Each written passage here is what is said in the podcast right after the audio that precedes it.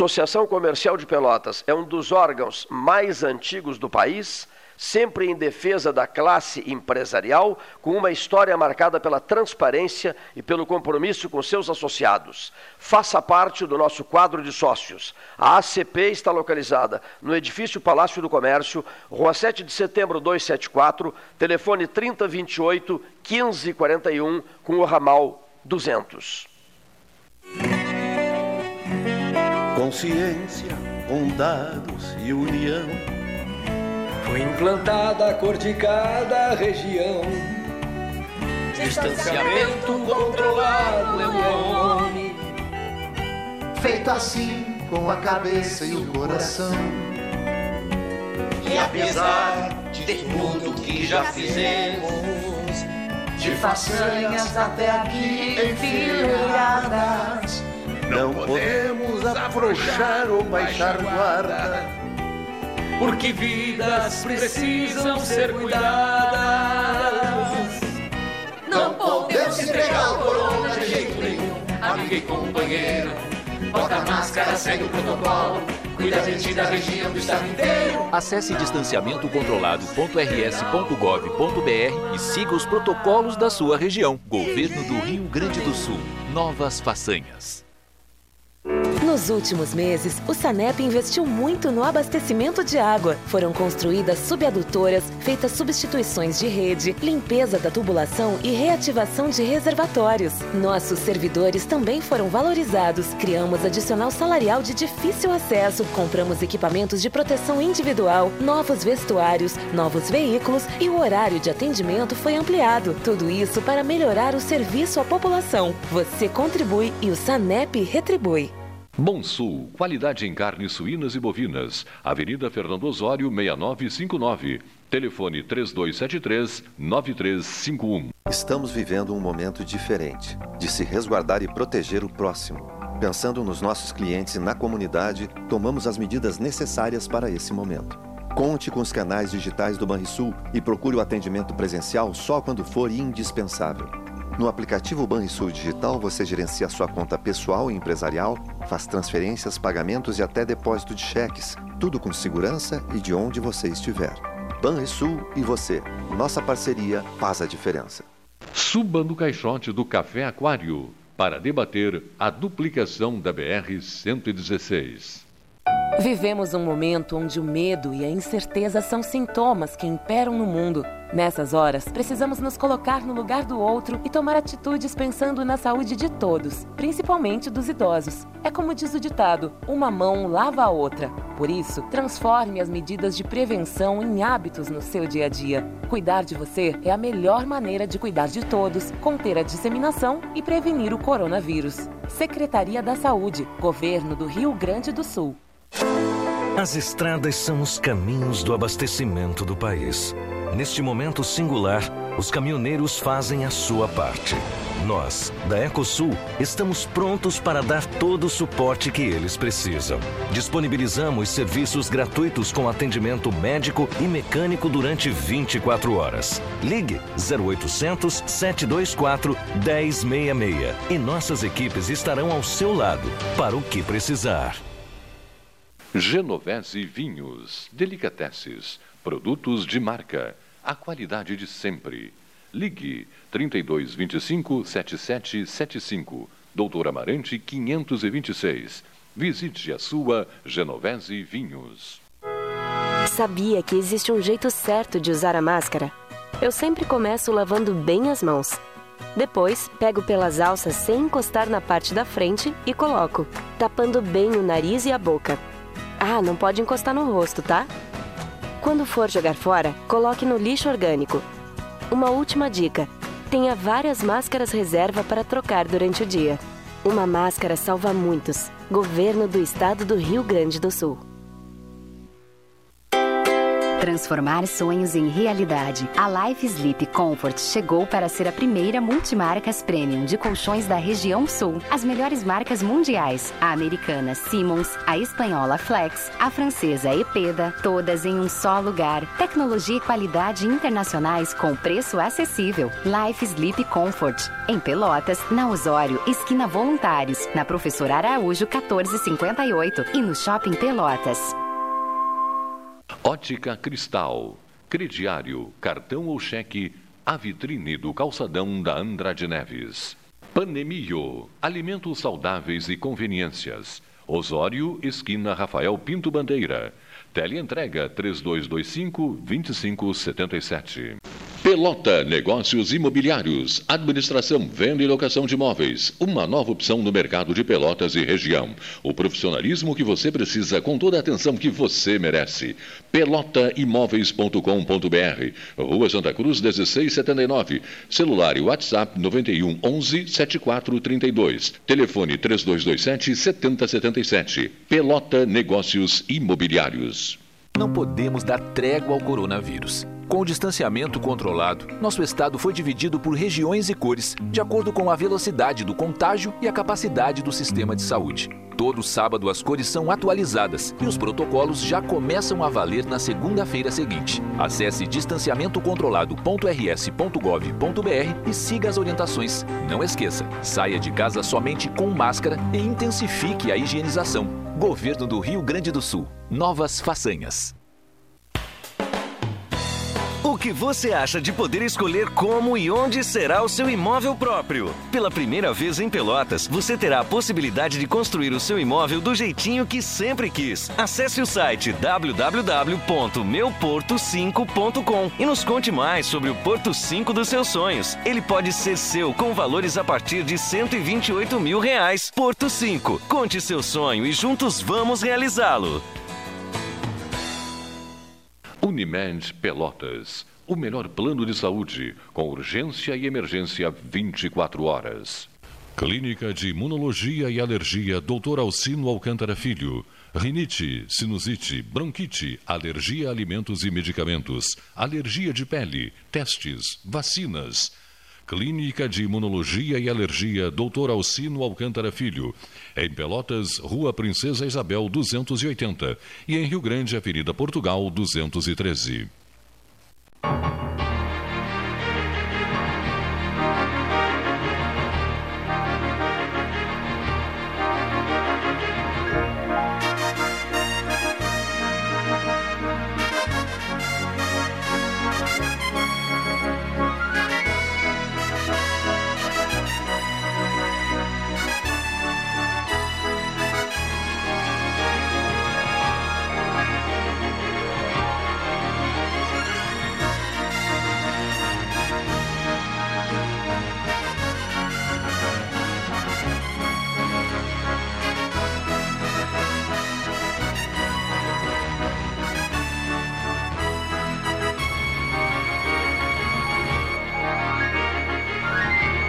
Senhores ouvintes, estamos criando uma, uma sessão nova aqui no 13 Horas.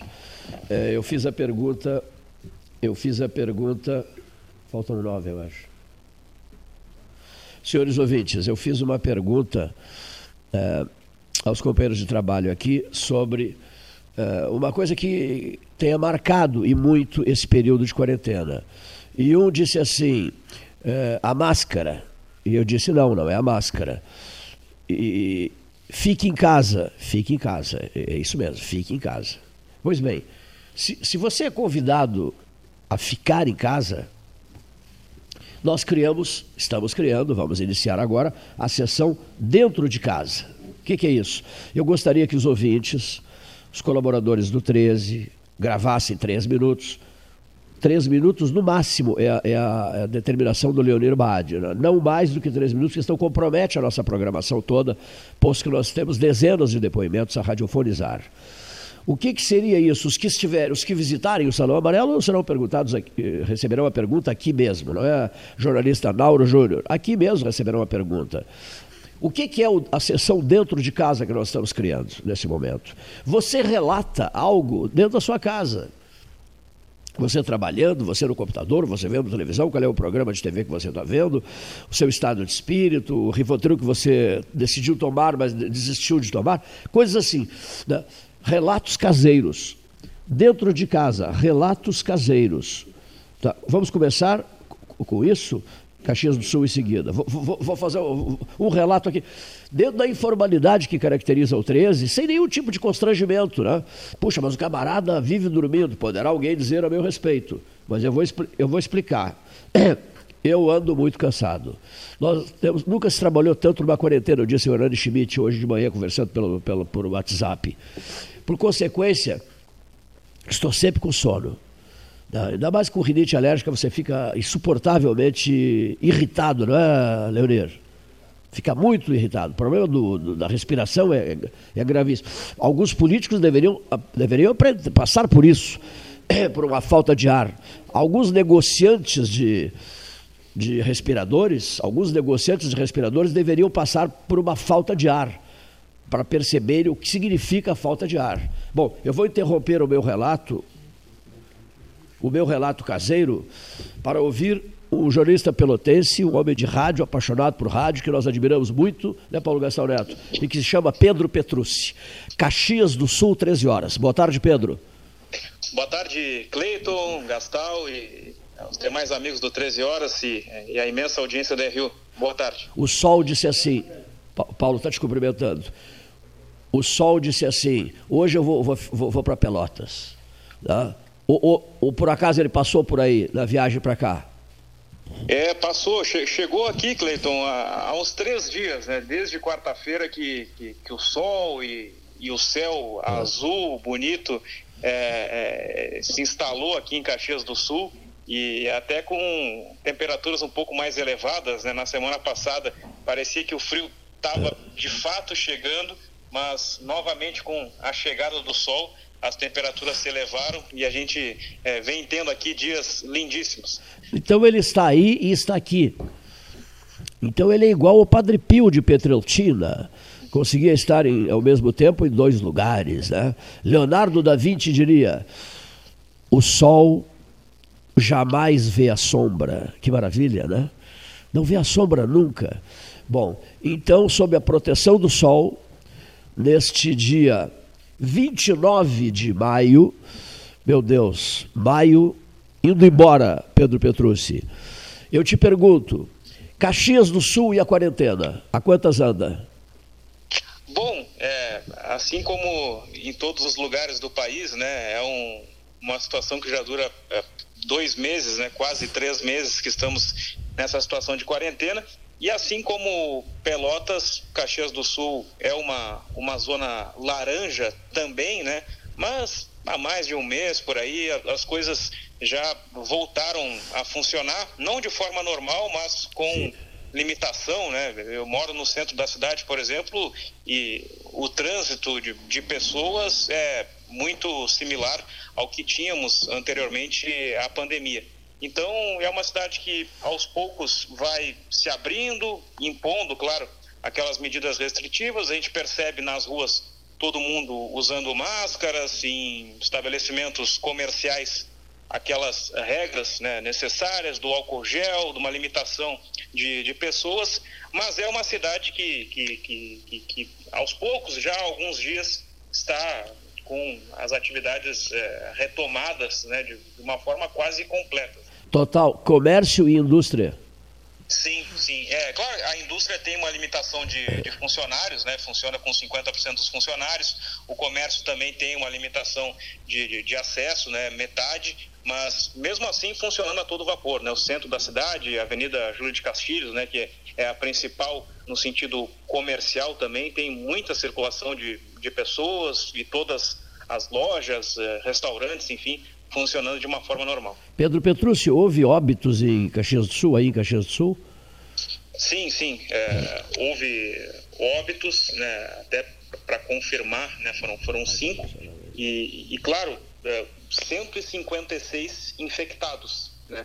É, dos cinco casos de óbitos, um deles é, acabou sendo confirmado na Bahia, porque era um, um, uma pessoa que, que circulou aqui o Caxias do Sul, mas entrou no dado daqui, e os outros quatro realmente foram aqui, e, e, mais 156 infectados, né? Esse foi o último dado atualizado pela Prefeitura na, na noite de ontem. Paulo Gastal Neto e Pedro Petrucci, Pelotas e Caxias do Sul, ensolaradas, desta sexta-feira, o derradeiro 13 da semana. Boa tarde, Pedro, tudo bem? Tudo bem, Gastão, boa tarde. Tudo bem, boa tarde, é prazer falar contigo. Obviamente, vou uh, recorrer ao futebol, né? tu acompanhas uh, muito de perto, e aqui a gente acompanha a dupla Brapel, aí a dupla Caju. Está se falando em agosto, um campeonato gaúcho. Tu acreditas que possa né, acontecer gauchão ainda esse ano, temporada 2020, e ainda em relação a, ao calendário brasileiro? Como é que é a expectativa? Como é que estão os times de Caxias, os dirigentes? Como uh, estão vendo uh, essa possibilidade?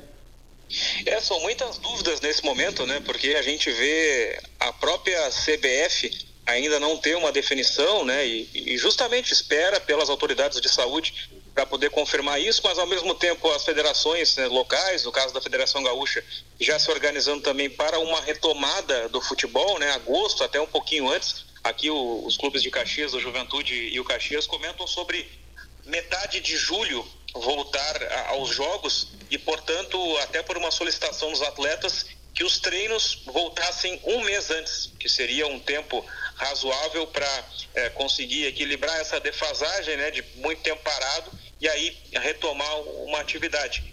Neste momento, a Prefeitura de Caxias do Sul não autoriza é, os treinos das equipes de, de forma coletiva, né, de utilizando o campo, o, o, o, campo do Juventude, o Alfredo Jaconi, o campo do Estado Centenário e, e, e os CTs também, eles estão fechados.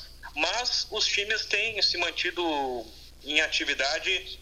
Alguns atletas que permaneceram aqui em Caxias do Sul, outros estão é, nas suas cidades natal, mas os que permaneceram aqui em Caxias do Sul têm utilizado as dependências do clube, as academias, seja no Jacone ou no Estado Centenário, para manter a forma física, mas não é um treinamento com bola né, da forma ideal que o futebol exige. Os atletas estão tentando manter uma forma razoável para quando houver a retomada não existir uma, uma defasagem total. Mas ainda há uma indefinição quanto a isso. Né? Diferente de Porto Alegre, por exemplo, que a prefeitura é, permitiu atividades no campo e a gente percebe equipes, uh, o Grêmio e o Inter, né, realizando trabalhos no campo, assim como em Bento Gonçalves também é possível, e o esportivo também tem feito treinamentos no campo. Aqui a prefeitura não permitiu e aí tem feito um diálogo bem próximo dos presidentes, tanto do Walter Dalzotto Júnior, que é o presidente do Juventude, como do Paulo César Santos, que é o presidente do Caxias. Eles têm sido bem próximos da Secretaria é, é, de, de Esporte e Lazer e também do prefeito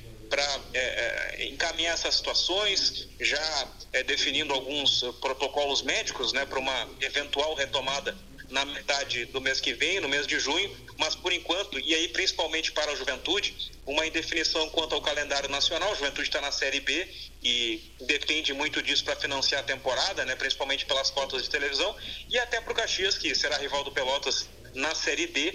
Não há um orçamento para essa competição, mas também justamente por ter jogadores com contrato até o final do ano prevendo jogar esse campeonato, aguarda uma definição para dar continuidade ao seu planejamento. Uh, eu vi que a CBF pode fazer um, um, uma espécie de lançar um contrato tampão aí de 30 dias para os clubes fecharem o galchão. Não acredito que tenha Série D, Petrúcio. Eu acho que Série C e D, eu acho que deve ficar fora do calendário. Acho que não, não teremos esse ano essas duas divisões do Campeonato Brasileiro, penso. É, justamente por, pela questão financeira, né? Não há televisionamento e, e, por isso a CBF não parece muito disposta a, a, financiar a participação de todos os clubes. Tem o caso do São Caetano, por exemplo, que também é rival do Caxias e do, e do Pelotas na, na, na chave mais ao sul, que chegou a anunciar que desistiria da competição, mas Uh, o regulamento exigia uma desistência de dois meses antes e por isso o São Caetano reviu a posição e, e vai participar, mas do jeito que puder, né, com muitas dívidas. Outros clubes também é, vivem grandes problemas financeiros e aí sem uma cota de televisão para séries C e D realmente fica bem difícil a realização da competição. E o frio aí, como é que está em Caxias? Olha, estou comemorando esses dias de sol, a temperatura mais elevada, né? Eu já vou completar daqui a pouco três anos morando aqui. Já me adaptei, mas, mas realmente lá por junho, julho, né? São momentos mais críticos assim de, de frio, que a temperatura vai abaixo de zero. Mas já estou preparado e adaptado, né? Tomando bastante chimarrão e chá para me manter quente. Tá bem, vou passar para o Cleito. Grande abraço, querido. Eu, que, eu queria te pedir, prezadíssimo Pedro Petrus, te admiro muito, sou grande amigo do teu pai. O que, que eu queria te pedir? Me arranja uma conferência aí numa, numa, numa, entidade poderosa de Caxias do Sul para o presidente da Associação Amigos do Inverno, professor Oscar José Magalhães. Eu que ele vai discorrer sobre as temperaturas abaixo de zero em Pinheiro Machado, para dar um susto em vocês. Viu só? Oh, é verdade. Pinheiro Machado, Candiota, Pedras Altas. É. Ali, Te cuida, Ca... te, te cuida, Caxias do Sul. É, o bom daqui, e aí é, me ajudou a, não sei se curar ou pelo menos me manter um pouco distante, foi da rinite, porque é, é um frio mais seco normalmente, né? Embora tenha aqueles dias de serração é. em que tudo fica é, nublado, tapado, normalmente é um frio seco. Então, para respiração, no meu caso, é muito melhor. Em Pelotas, com a, a, umidade permanente, eu sofria muito com a renite, eu sofro espirros, muito. É. E, e, aqui é, é, um pouco diferente. O meu problema é tão sério que eles ficam me olhando assim com certo temor quando eu chego, o Gastalho e o Leonir, quando eu chego pois espirrando, é. espirrando com uma rinite danada. A propósito, quero vender 50% da minha rinite. Pedro Petrus, se souber de algum interessado, me avisa. Vai, acho que na, eu eu, eu, eu vou, nem de graça, não, não, querem, nem, não, não, querem saber disso, nem de, desse negócio, nem de graça. Já basta a minha, né? Quando, quando, quando apareceres aqui, por favor, né, venha nos visitar no Salão Amarelo do Palácio do Comércio. Com certeza, com certeza. Sabe que a última vez, inclusive, eu já participei por telefone outras vezes, né? Mas a última vez que eu estive aí, né, em loco, foi após cobrir o acesso do Brasil para a Série B. Com, eu estive em Fortaleza no sábado, né, aquele jogo memorável, né, o 0 a 0 lá no Castelão. E aí domingo retornei fazendo a cobertura da chegada do Brasil. Na segunda-feira eu estive aí, foi em 2015, isso foi dia 17 de outubro de 2015, então faz Meu quase Deus. cinco anos. Se, não, mas não é possível, mas depois disso tu participaste por telefone. Por telefone várias vezes, né, várias né? vezes. Por, em loco foi a última vez, né, em Meu outubro Deus. de 2015. O tempo passa e o homem não se dá conta, Dante Alighieri. É verdade, Dante Alighieri, é, que é uma figura muito importante aqui em Caxias do Sul, né, uma das principais praças, inclusive, Eu recebe sei. o nome dele. Eu sei disso. Querido amigo, um abraço do Gastal, meu, do Leonir Bade, dos ouvintes que te apreciam muito, o teu talento, a tua qualificação profissional. Grande abraço e até a próxima. Um abraço, Cleiton Gastal, para o Leonir também e para os ouvintes aí do 13. Grande abraço e até mais. Tudo de bom, meu amigo. Baita profissional, hein, Gastão? Tá? O Pedrinho, sem dúvida, sem Pedrinho dúvida. Petrúcio. É. Então, terminando aquele meu depoimento ligeirinho, depois nós temos o vereador Marcos Ferreira. Terminando o meu depoimento, né, aqui, ó. É, a série Dentro de Casa, Relatos Caseiros. E relate na boa. Ah, vão dizer que você, Cleiton, é um dormioco. Azar. Se quiserem dizer, que digam. Mas todo mundo sabe que eu trabalho feito um condenado. Sempre aqui, nós estamos sempre aqui, né, diante do microfone, indo para o terceiro mês do, do 13 Horas, no dia a dia, ouvindo N pessoas de N pontos do mundo, não é só do Brasil, de N pontos do mundo. Então, o que, que é o relato caseiro? Não, não, três meses, né, Leonir? 16 de março começou. É, março, abril, maio, e 16 de junho, três meses. Bom, então, olha aqui. Chego em casa cedo ontem, estava muito cansado, chego, chego, saí em casa fui para o computador. Fiquei mais ou menos uma hora e meia no computador. A minha cachorra veio para o lado do, da minha poltrona lá e começou a latir. E eu não, não entendi o que, que era. Ela queria fazer uma caminhada, como ela gosta de caminhar, sair para fazer uma caminhada. E ela reclamando ah, da, da, da, falta de atenção minha preso ao computador. Aí eu saí, fiz uma rápida caminhada de 10, 15 minutos com ela, voltei para casa. Me deitei no sofá e apaguei. Acordei 11 da noite. Acordei 11 da noite, preparei um, um chá chinês, um chá sul-africano, não, não mais chinês, um chá sul-africano e tal, e subi para o meu quarto, apaguei e acordei às 11 da manhã hoje. Falei, é um dormioco? Ah, o senhor pode achar o que o senhor quiser, a senhora pode achar o que a senhora quiser. Agora, é o meu relato para o dentro de casa. Eu não estou conseguindo mais é, me sentir recuperado, sabe? Eu acho que eu teria que ficar um mês parado para me recuperar para me recuperar completamente, dado é o estresse que a gente vive noite e dia, deve acontecer com o senhor, com a senhora, com o jovem que possa estar nos ouvindo. Paulo Gastão Neto, qual é o teu dentro de casa? O dentro de casa é procurar ler alguma coisa e ver pouco Televisão. noticiário, tá? mais um filme. Notícia política, noticiário não? Não, noticiário político sim, mas Pouco. eh, esse de Covid está muito estressante. ninguém aguenta mais. Está muito, muito é, eh, forte, pesado, muito caixão, muito enterro, muita cova né, aparecendo. Isso me deixa muito angustiado. E quando eu troco por um filme, quando eu troco por um livro, aí fico mais, mais clean, mais Relaxa. dá uma relaxada. Já notei isso. E agora procuro evitar. eh, Fico, claro, sabendo da- das coisas que estão acontecendo, obviamente, né? E também eh, essa briga no governo federal, essa discussão interminável, STF, essa troca de acusações também está muito cansativa. né? O país está eh, mostrando que realmente o Brasil, queria ser um dos exemplos, uma das potências do mundo, G7, aquela coisa toda, vai demorar muito ainda para isso. Que fazer um longo aprendizado. Falta né? educação, falta formação, falta politização, falta gentileza, falta Boa educação na acepção da palavra. Falta gentileza, falta gentileza, é. acordo, falta pessoas. Grandeza. Não é grandeza, políticos entendimento. altruístas. Entendimento, né? Altruísmo, né? E a gente não está vendo nada disso. Está Luiz- vendo ao contrário. tá? Os políticos estão dando a mais absoluta demonstração de disfarçatez Que merece, é pode ter o ser humano é. num momento de altíssima dificuldade de toda a humanidade. Belo relato, belo toda relato. a humanidade. Então, Desrespeito. Isso tudo me estressa muito. Estão né? dando um pé na bunda da- do cidadão. Né? É- é- O que, o que- o que interessa é a vida deles. É, o- é o- é a boa vida deles. Está bem dito, né, que o, o- Luiz Lanzetta conversou muito comigo hoje de manhã, está em Brasília, pensei que estava, estivesse no Rio de Janeiro, está em Brasília, e, e eu disse assim, Lanzetta, nós somos um Titanic indo em direção ao iceberg, na, na noite escura. Digo, mas sempre há um lado bom das coisas, né? Então vejamos, eu já estou com um litro de uísque embaixo do braço. Sei que só falta o gelo.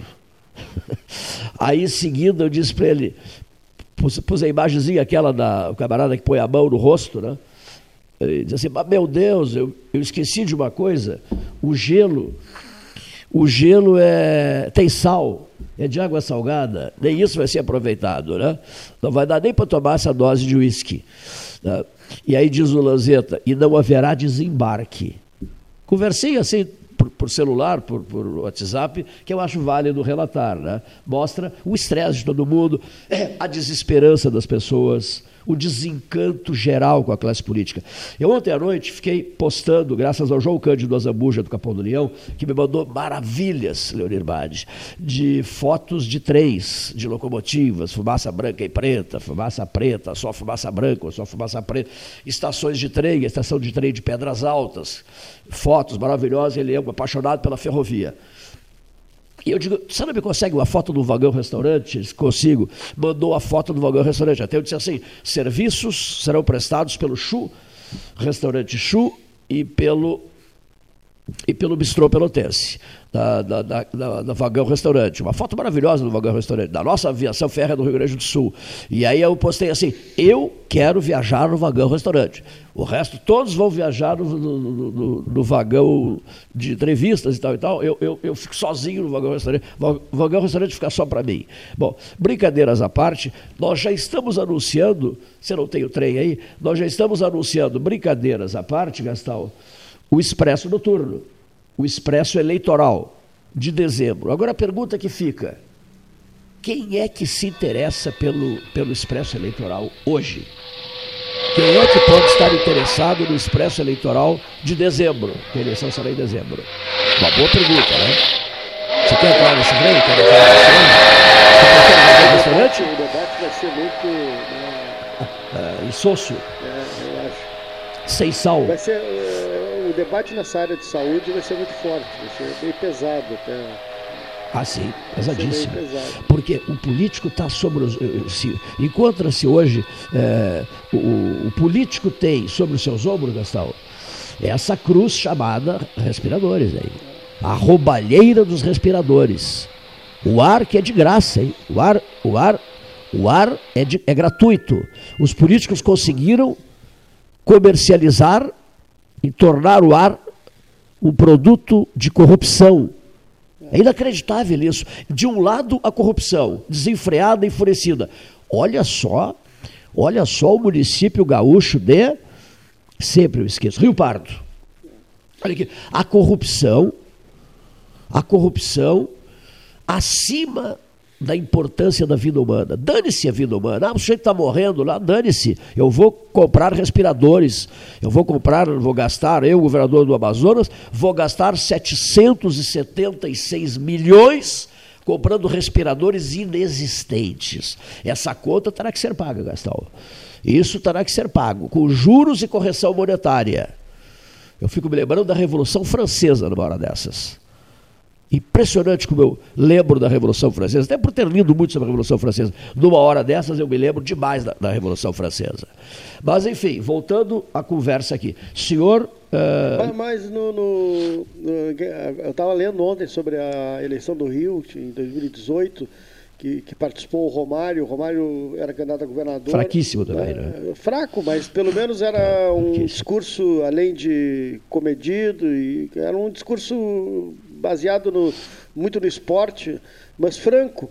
E tinha aquele índio da Costa também, que era foi candidato a vice-presidente. Bom, foi para o segundo turno o Witzel e o Eduardo Paes. E o, e o Witzel foi, foi no rim do Eduardo Paes nessa questão da, Da corrupção. Da corrupção.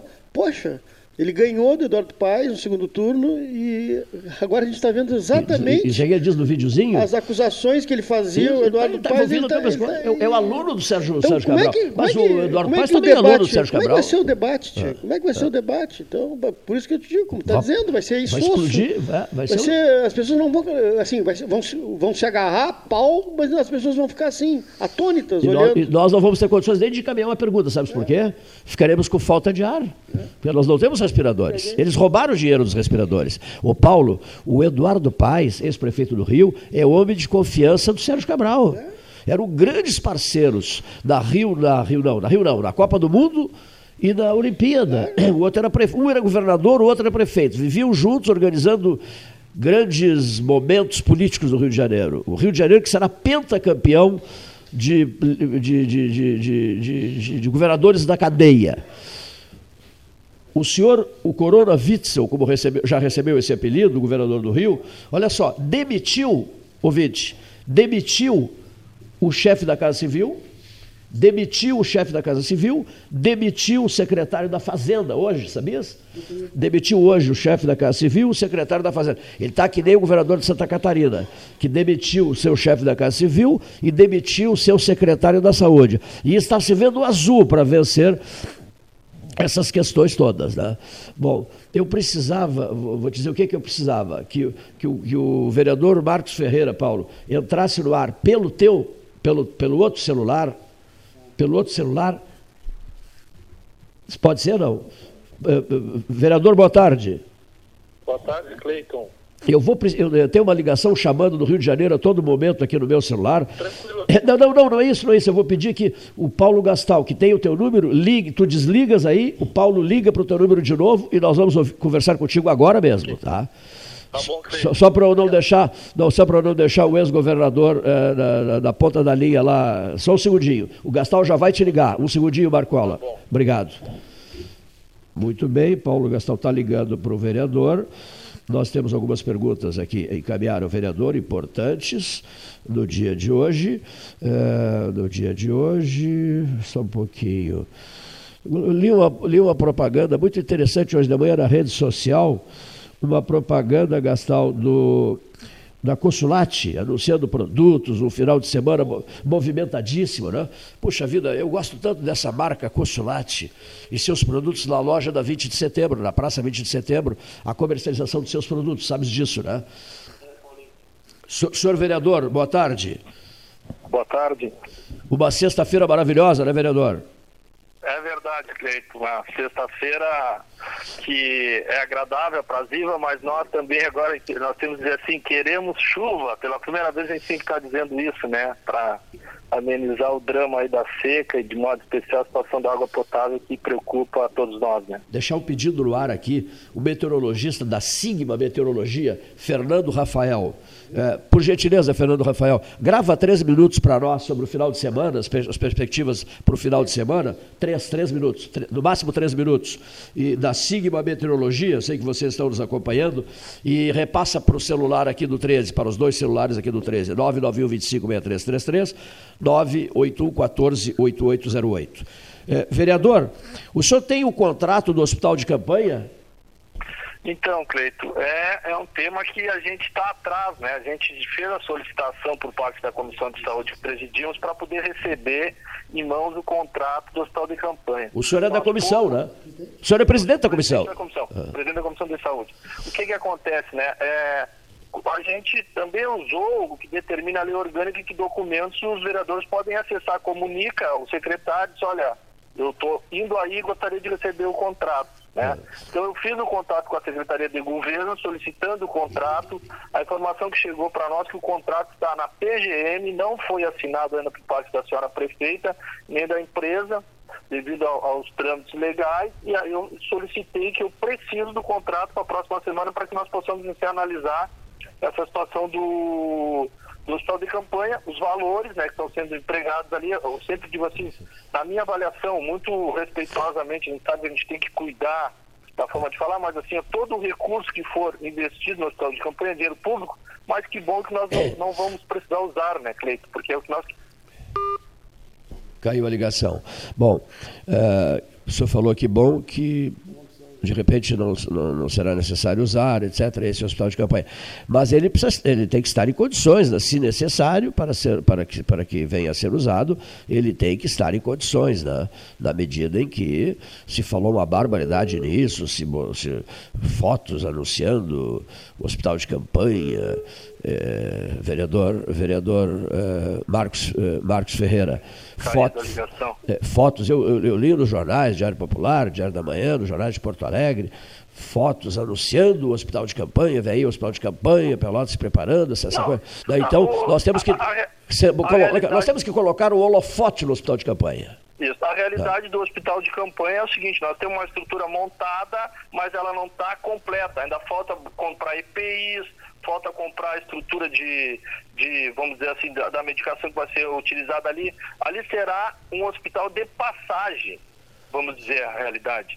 Será um hospital de passagem. Se precisar, Deus queira que não precisamos, Deus Sim. queira que não precisamos, ele será utilizado. Mas hoje tem uma estrutura apenas montada, mas falta todo a situação de EPIs, falta a situação de mobiliário ainda que tem que ter ali dentro, né? Que não tem nada disso ainda. Apenas está lá montado a questão das camas, mas não tem os EPIs necessários, então tudo está sendo licitado dentro das leis que nós esperamos seja legal. Por isso que a gente, como vereador, e pela Comissão de Saúde estamos pedindo os contratos para a gente Sim. poder ver o que, que foi contratado e o que, que já está à disposição. Bom, o senhor que preside né, a, a, a comissão né, e representa Isso. o Poder Legislativo, eu ouvi outro dia uma frase aqui, o hospital está pronto, seu Cleiton, e aí eu fiquei com essa frase na cabeça, o hospital está pronto? Não, não está, tá. Quem falou que está pronto, infelizmente se equivocou na coisa, o hospital apenas está com a estrutura. O hospital estivesse pronto, tivesse lá todos os EPIs, tivesse pessoas para trabalhar, já tudo não está, não está, não podemos mentir para a população nesse momento. Está lá uma estrutura estrutura que precisa ser completada, vamos dizer assim. O que tem ali é as camas à disposição, as tendas que estão montadas, mas falta os EPIs, falta os, os mobiliários, falta as roupas que têm que ser utilizadas, tudo isso é a realidade. Ele, Eu não estou aqui para. Ele vai funcionar com. É, é, é, não, não, digamos assim, é, seres humanos estarão trabalhando lá dentro? Pessoal? Ter, terão pessoas trabalhando lá dentro, sim. O que, que, eu, que, que eu tenho dito, que deve ser a mesma visão, o mesmo teu pensamento. Que bom que nós não precisamos usar o hospital de campanha, é isso que nós, nós queremos. Nós não queremos utilizar aquilo ali. Mas ele está ali na retaguarda à disposição. Se precisar. Sim Agora, não querer utilizar é uma coisa, né? e, e, deixar absolutamente em condições de receber pacientes é, é outra coisa, né, vereador? Não, é isso, sem dúvida. Olha, olha, o pernambucano, olha o pernambucano aquele lá, o, a primeira experiência, a primeira experiência feita foi um fracasso, né? É, o que nós não, nós, ah. isso aí, não, nós não podemos é ter o seguinte, é... Alguém morreu. Uma, uma, ter uma estrutura, na minha avaliação, que não está pronta se precisar. E hoje ele não está pronto ainda, tem que ser realista. Se alguém disser que o hospital de campanha está pronto para receber pacientes, está mentindo para a população e não é eu que vou dizer isso. Ô, vereador, o valor empenhado é de quase meio milhão de reais, é isso? Como representante, como representante da Câmara Municipal, no Comitê Covid, em algum momento houve fiscalização do Legislativo em relação a esse dinheiro, esses recursos? Não, não foi. Não, os recursos estão, estão à disposição, Sim. ainda não foi pago. Não foram usados. Os recursos não, não foram, foram usados. Não foram usados ainda. Nós já pedimos. Perfeito, muito bom saber isso. Pedi as cópias de todos os empenhos também, o nosso mandato pela Comissão de Saúde, com responsabilidade, pedimos cópias de todos os empenhos feitos via Covid. Via, o que, que acontece? O que nós não queremos que em Pelotas aconteça o que está acontecendo a nível de Brasil. Pessoas aproveitando a lei e se beneficiando. Nós não vamos deixar isso acontecer. Porque essa é a pergunta que o 13 Horas mais recebe. Se essa é a pergunta que o 13 Horas mais recebe, ela tem que ser respondida. Né? Então nós estamos ouvindo o presidente uh, do, do, Comitê Covid, o representante da Câmara de Vereadores que preside. Né? Então, uh, outra coisa, vereador, no local, camas e colchões. Né? Essa é a estrutura atual de atendimento, correto?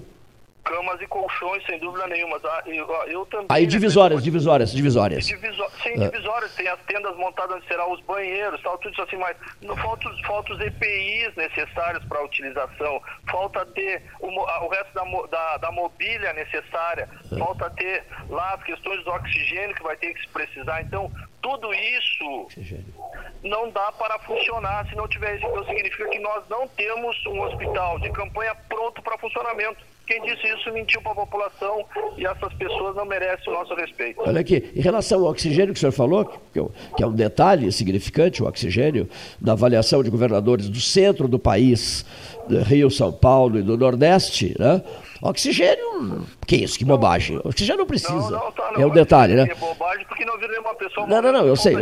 Eu estou ironizando, eu estou ironizando é. na medida, na medida em que certos governos de estado do, de São Paulo para cima consideram o oxigênio um detalhe significante, tanto que fazem compras milionárias de respiradores com empresas fantasmas, com fornecedores fantasmas e até com uma importadora de vinhos, que é o caso do Amazonas. E o cidadão, o cidadão que exploda, né? Porque ele só vale na, na, no ano eleitoral, no dia da eleição, não significa mais nada em outras ocasiões. Olha o que o governador do Rio vem dando de exemplo. O triste exemplo que o governador do Rio de Janeiro vem dando. Eu tenho vídeos do governador do Rio chorando e dizendo assim: governador, por favor, o Rio tem essa má fama, é, não, nos, não, nos, não nos envergonhe, vereador, nós confiamos no senhor. E ele, não, vocês podem confiar cegamente em mim, mas meu Deus, é o quinto governador que deveria dar o pontapé inicial do jogo Brasília e Alemanha 7 a 1 da reprise desse jogo no Maracanã, botar um telão no Maracanã, na reprise desse jogo, e o governador Witzel deveria dar o pontapé inicial do Alemanha 7 Brasil 1, que é o resultado que mais combina com a decadência política do Rio de Janeiro, né? para ficar no Rio. Mas, última coisa, vereador, caso seja necessário, na sua avaliação, quando estará pronto esse hospital de campanha? E, e... A previsão, conforme a gente tem conversado e a gente tem Sim. feito muitas é, videoconferências com a, com, a, com a, Secretaria de Saúde, cobrando também, porque é importante dizer o seguinte, né, Cleiton? E, e, e, e, o programa tem esse papel fundamental. Não é só o Covid, as outras doenças seguem. Né? As outras doenças seguem, então a gente tem acompanhado essa situação. Agora, a previsão, conforme dito pela própria senhora secretária Roberta, é mais, talvez uns 60 dias para estar tá totalmente completado como a gente mais dois meses. necessita. Ma mais dois meses. Mais 30 dias, é. Mais é dois meses. Muito é bem. Vereador uh, Marcos Ferreira, muitíssimo obrigado. Nós vamos entrar em contato com Londres agora em seguida, depois, de repente, com o ex-governador de, de um dos estados da federação. Receba um abraço nosso, grato pelos esclarecimentos, vereador Marcos Ferreira. Alô? Caiu a ligação. Muito obrigado, vereador Marcos Ferreira, gratíssimo pela sua manifestação. Estamos aqui em contato com a cidade, eh, com a cidade de Londres. O senhor considera Londres uma das capitais do mundo, senhor Paulo Gastão Neto? Ah, sem dúvida, sem dúvida. Uma das capitais do dúvida. mundo? O, o, o, povo inglês e o Estado, né, que lá se tem é o inverso do que temos aqui no Brasil, né? Temos de respeito, de liberdade, de é, uma série de, de, de é, questões culturais é, A Inglaterra, o Reino Unido, é exatamente o inverso daquilo que nós falávamos em relação ao Brasil. É verdade. Reino Unido, Londres, Londres, Londres. Vamos, olha, aqui essa hora. Ele, ele, assim, ele me perguntou, Gastão, é, Cleiton, alguma pergunta extra, extra assunto principal? Eu digo, tenho. Eu me tornei um entusiasta de, de, de, Boris, de Boris Johnson. Por quê? Ele anda de bicicleta, ele é o ex-prefeito de Londres, ele é um homem simples, o sucesso não subiu para a cabeça, o cargo, a titularidade da Down Street número 10 não mexeu com o emocional dele, é um homem experiente, pés no chão, ciente das suas altas responsabilidades, mas não é um deslumbrado. Então eu sou um entusiasta do primeiro-ministro britânico. Por isso, por isso eu te pedi, é, e antes até de falarmos em outras questões mais delicadas, por isso eu te pedi, Boris está de volta, é, Boris frequenta, o, o, Boris frequenta o teu restaurante, está de volta ao, ao, ao governo, digamos, porque ele esteve eh, hospitalizado com, a Covid-19, essa coisa toda, atendido por um enfermeiro de Aveiro, lá de Portugal, não é mesmo, prezadíssimo Andrei Moratório Gurvitz? Isso, correto. Boris está de volta. Ele é um, um, abraço primeiro, um abraço a todos os ouvintes do Pelotas 13 Horas, um abraço a ti, Clayton, um abraço a Paulo Gastal também. É um prazer participar aqui de Londres. É, se tiver um pouco de atraso na minha resposta, é por causa da distância. Eu estou utilizando um aplicativo é, do telefone, então eu estou ouvindo o retorno um pouquinho atrasado, mas eu peço desculpas aos ouvintes por isso. É, um abraço a todos. Tá perfeito. É, realmente, Boris, Boris está de volta. Ele reassumiu o governo, está tentando montar com sua, o seu comitê uh, do parlamento uh, uma estratégia para começarmos a sair da, dessa estratégia de lockdown que foi implementada já vai fazer 10 semanas, 10 semanas que nós estamos uh, em, como se diz, dentro de casa, Sim. evitando sair ao mínimo. Uh, Segunda-feira uh, abriremos um pouco mais com novas normas dentro da União Europeia, dentro da, do United Kingdom, dentro do Reino Unido, com estratégias diferentes para Escócia, Wales e também Irlanda do Norte e Inglaterra. Uh, mas, é, em, em, princípio, os números estão diminuindo, os cinco pontos primordiais que ele queria uh, avaliar para seguir essa nova estratégia estão sendo atingidos, né? Sim. Então, depois de quase dois, quase três meses, já quase quatro meses de estratégia de controle da, da epidemia, uh, estamos começando a pensar como voltar à nossa vida normal aqui em Londres, né? Qual é a população de Londres hoje? Eh... A população Andrei. de Londres hoje está em. O último censo de 2018 foi 8,9 milhões de pessoas em Londres, mas esse, atualmente está estimado em 9,3. 9 milhões e 3,3.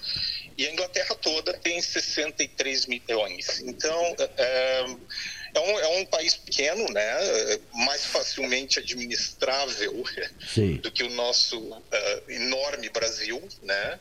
Existe uma certa autonomia do, dos governos, uh, dos cônsules, como a gente chama, das regiões, dentro dos seus. Uh, das suas partes administrativas, então praticamente todo mundo tem uma certa independência, mas quando existe uma certa impacto grande, como uma guerra, uma economia, uma, como se fosse a, a, bolha econômica que aconteceu nos Estados Unidos alguns anos atrás e veio a impactar Londres, claro que todo mundo deve seguir as instruções do governo central que está em Londres. Né? Aproveitando, vamos fazer a atualização tradicional das sextas-feiras. Cidade Pelotas, município Pelotas, Estado Rio Grande do Sul, República Federativa do Brasil, dia 29 de maio de 2020, o ano terribilis. Temperatura 24 graus, 61% de umidade relativa do ar. E Londres, cavalheiro? E Londres? Londres, 32 é. graus, início da primavera. Uh, hoje foi anunciado que foi uh, o, o, mês mais seco dos últimos 75 anos. Puxa. Então, tomara que a gente não entre na seca que atualmente afetou o Rio Grande do Sul. Uh, mas aqui existe, existe uma boa reserva hídrica, eles, existe uma boa reutilização da água, E o pessoal tem uma certa consciência, até porque a água é bastante cara dentro dos custos mensais uh, da vida das pessoas. Uh, então, existe um certo controle sobre o uso abusivo de água. estamos com 32 graus da primavera e está com 23% de umidade. Então, todo mundo está aqui fazendo meu dia hoje em Londres é terminando de lixar um balcão da cozinha e invernizar, aproveitando que o clima está seco. Né? E nós criamos, e nós, nós criamos, nós criamos hoje aqui, em homenagem àquela frase "fique em casa", nós criamos a sessão, Andrei. É, é, dentro de casa. Aí você relata alguma coisa que esteja fazendo em casa. casa. Acabaste de fazer isso, né? Lixando, lixando um móvel, é isso?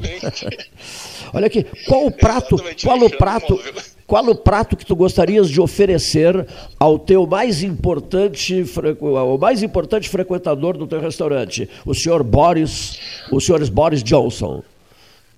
Olha, um dos pratos que eu literalmente uh, acho maravilhoso e é difícil encontrar como, como a gente faz aí no Rio Grande do Sul, é um arroz de carreteiro. O arroz de carreteiro para Boris Johnson. O nosso charque, o, o sabor do nosso charque, eu adoro cozinhar, isso foi um legado do meu pai, o Ricardo Gurvitz, tu conheceu bem. Ele era um grande é, é, adorador de sabores. O senhor chefe de cozinha. Adorador de sabores. É, adorava. E ele deixou esse legado para mim também. Eu adoro, sou apaixonado por comer e experimentar comidas. Uh, vivo acompanhando aí o, os teus relatos do Márcio Ávila. Ele foi meu colega de Gonzaga. Eu tenho o apelido dele, mas eu não vou revelar no rádio. Mas se ele um dia se lembrar de mim, ele vai, com certeza ele vai se lembrar do Andrei. Que maravilha. E fico feliz que ele, que ele tem esse dom também de cozinhar e vivo acompanhando as dicas dele. Uh -uh. E, então, eu, o arroz de carreteiro, para mim, que a gente faz aí no sul do Rio Grande do Sul, com um charque de boa qualidade, uma coisa que até hoje eu ainda não encontrei uh, em nenhum lugar dos que eu viajei. Já viajei bastante, mas esse é o prato que eu ofereço a uma pessoa especial que venha me visitar no restaurante, apesar de eu trabalhar numa pizzaria.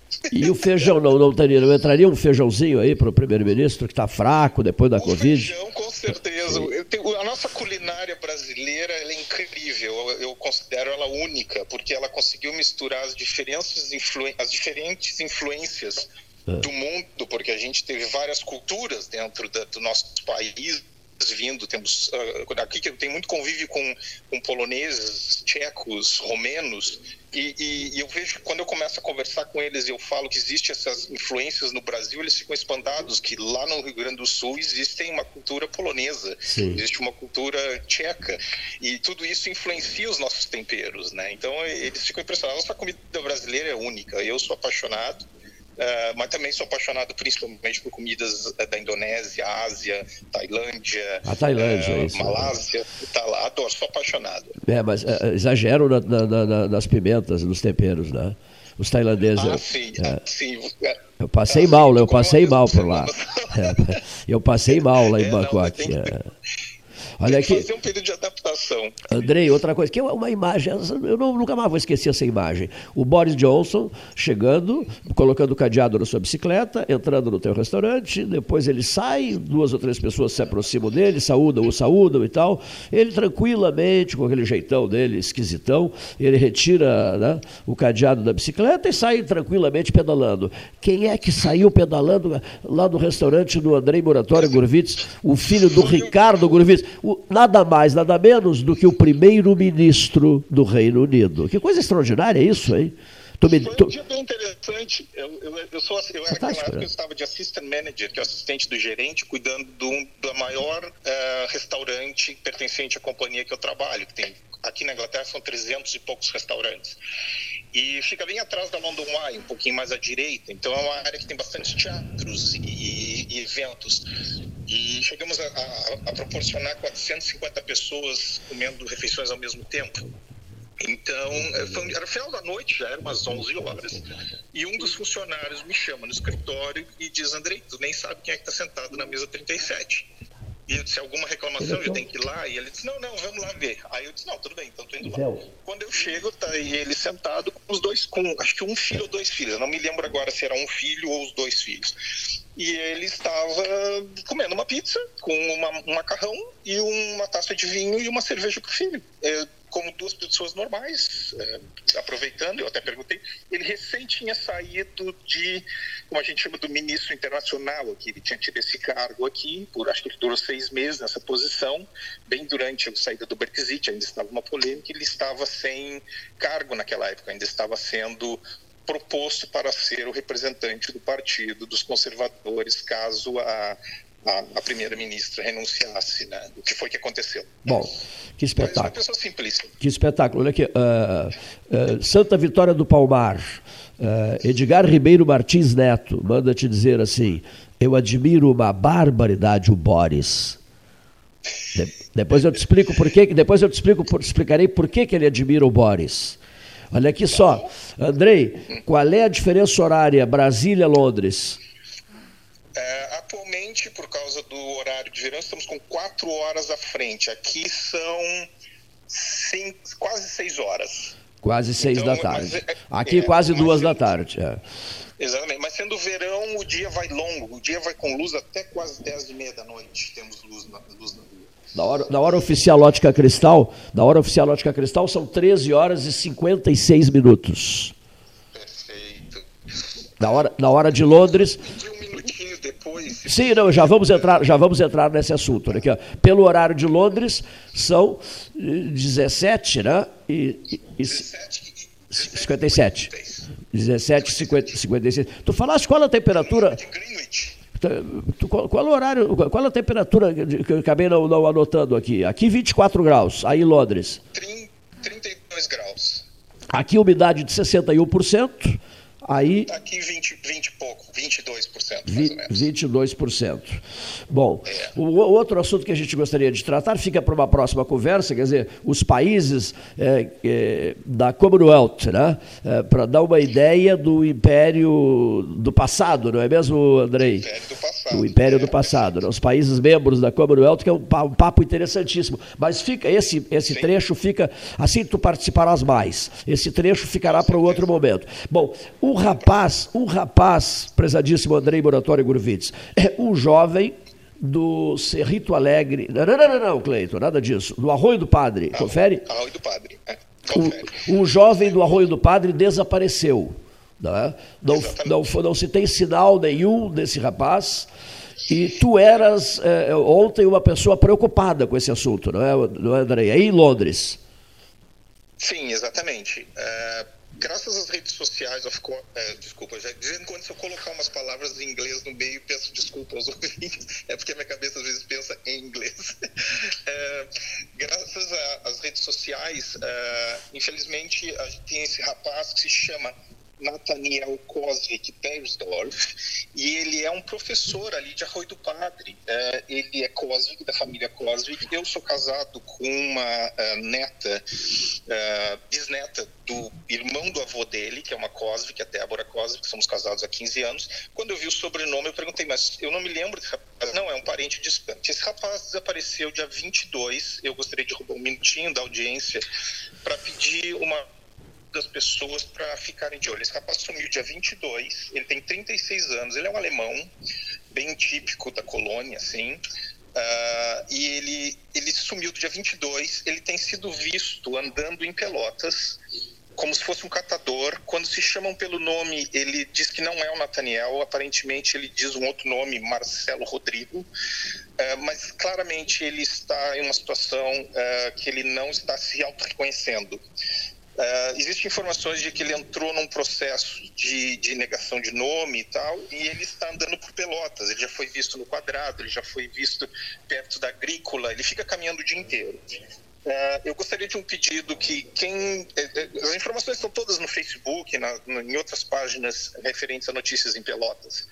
Mas se vocês avistarem esse rapaz, por favor, liguem para a irmã dele, que chama Grace Cosvic eu posso dar o telefone. Pode, tá? por favor. Está muito tudo na rede social. É 053 981 21 16 51. E a, a dificuldade que aparentemente já viram ele várias vezes em Pelotas. Na Barão de Santa Tecla, na, na Barão de Santa Tecla também. O, o... Exatamente. Olha aqui, não há problema nenhum. O, o Leonírio, o Leonírio e o Gastal estão me dizendo que não há problema nenhum assim de eu, eu faço a pergunta, eu encaminho a pergunta e tu recebes a pergunta na hora e respondes na hora, viu? Se não há aquela, aqueles milésimos de segundo. Não há o delay, não há delay dessa nossa, então con- dessa nossa conversa Pelotas Londres. Ótimo, então ficou mais, mais direto do que a gente imaginava. Ficou melhor do que a gente imaginava. Grace, E- e- Grace. Por favor, se- se- é Grace Cosvig, é a irmã dele. Sim. E a única coisa que, que, que, que acho que a gente está falhando nesse processo de encontrá-lo é que a gente está avistando, ligando e saindo. E leva um certo tempo para ela se deslocar até um local onde foi avistado ele pela última vez. E quando chega lá, ele já se deslocou para outro local. Ele estaria- Então, se alguém avistar ele, Ah. por favor, siga-lo até que a Grace entre em contato. E, e entre em contato com ela. É, quanto mais gente ficar distribuindo isso, com Paulo. certeza vamos encontrar esse menino. A polícia já foi informada também, então é um outro canal né, para, para procurá-lo. Olha aqui, eh, Grace Cosvig, 981 21 16 51 é o telefone. O Leonir Badi me disse que ele já foi visto também na rua Barão de Santa Tecla. Eh, as informações que correm é de que ele estaria usando remédios. Ele, digamos assim, diz assim, num processo de profundo estresse em função da, da pandemia, né? ele se desestabilizou, ele teria se desestabilizado emocionalmente, Andrei, e estaria partindo para a automedicação. Né? E, e, né, e- e- e agora entrou numa confusão, numa confusão grande mental, e por isso ninguém consegue.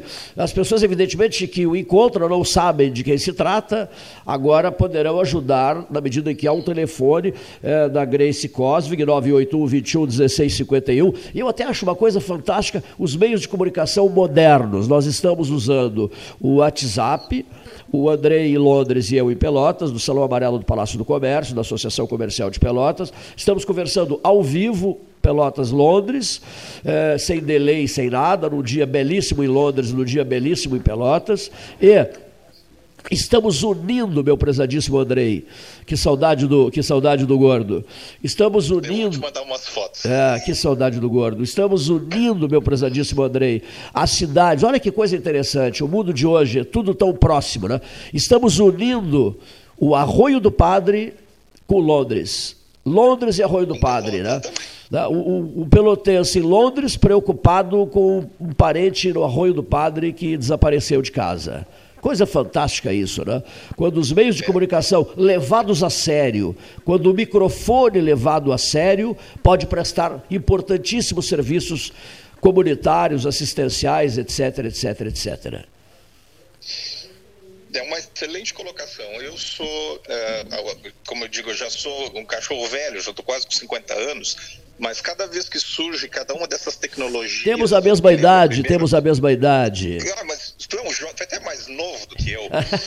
e eu me lembro quando eu, quando eu, quando eu vim a primeira vez para a Europa, eu tinha 15 anos e eu me meu pai me proporcionou uma viagem para Dinamarca. Eu passei dois meses morando na Dinamarca, nas férias escolares.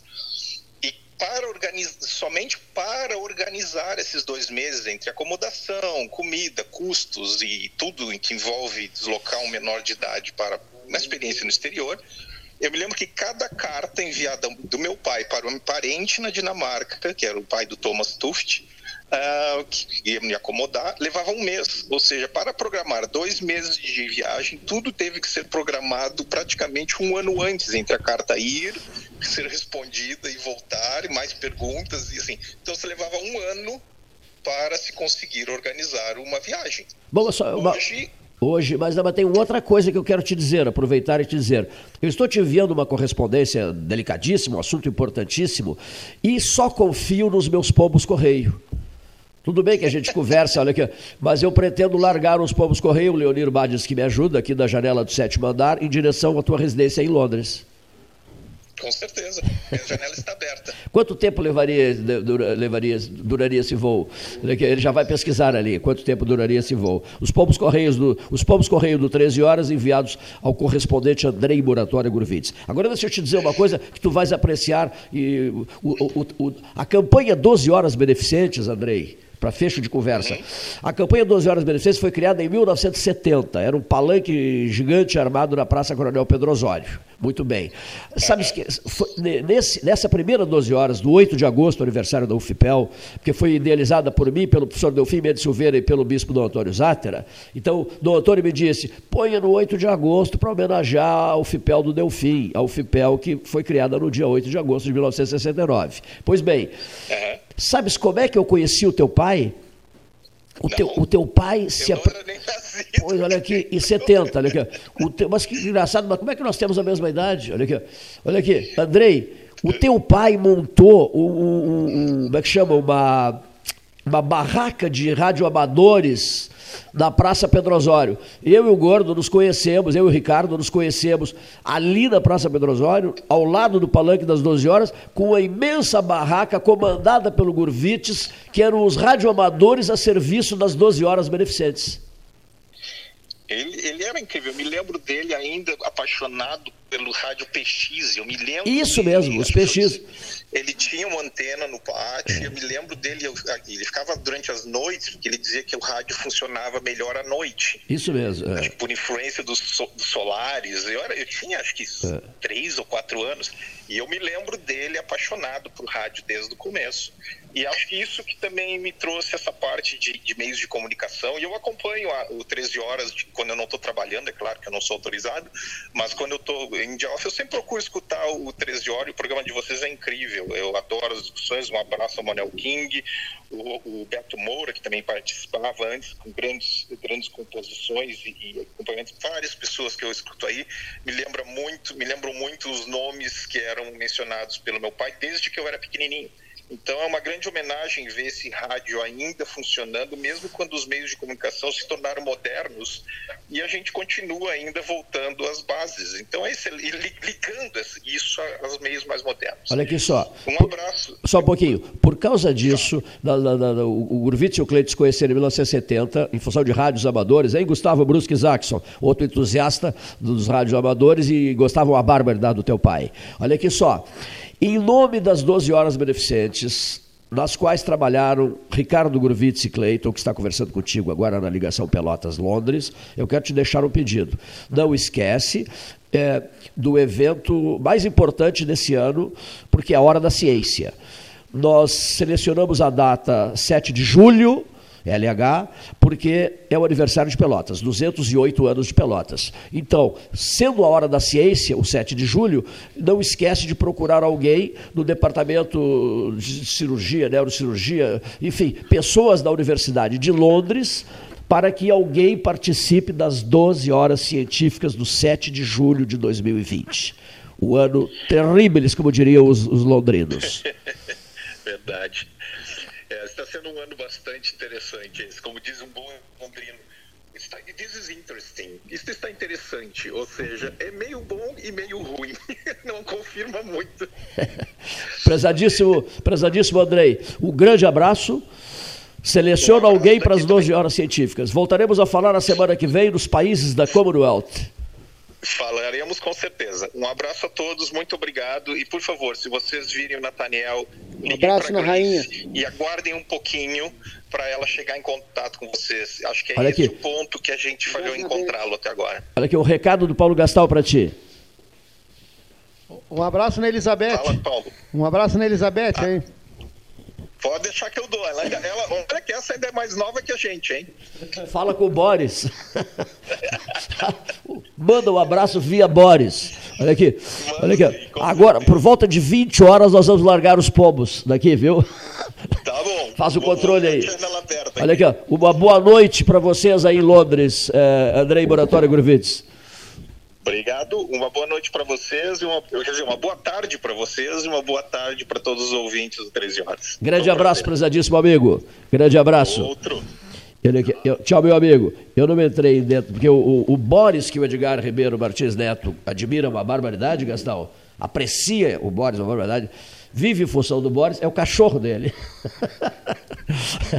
Eu admiro muito o Boris, o meu cachorro, dirá o Edgar.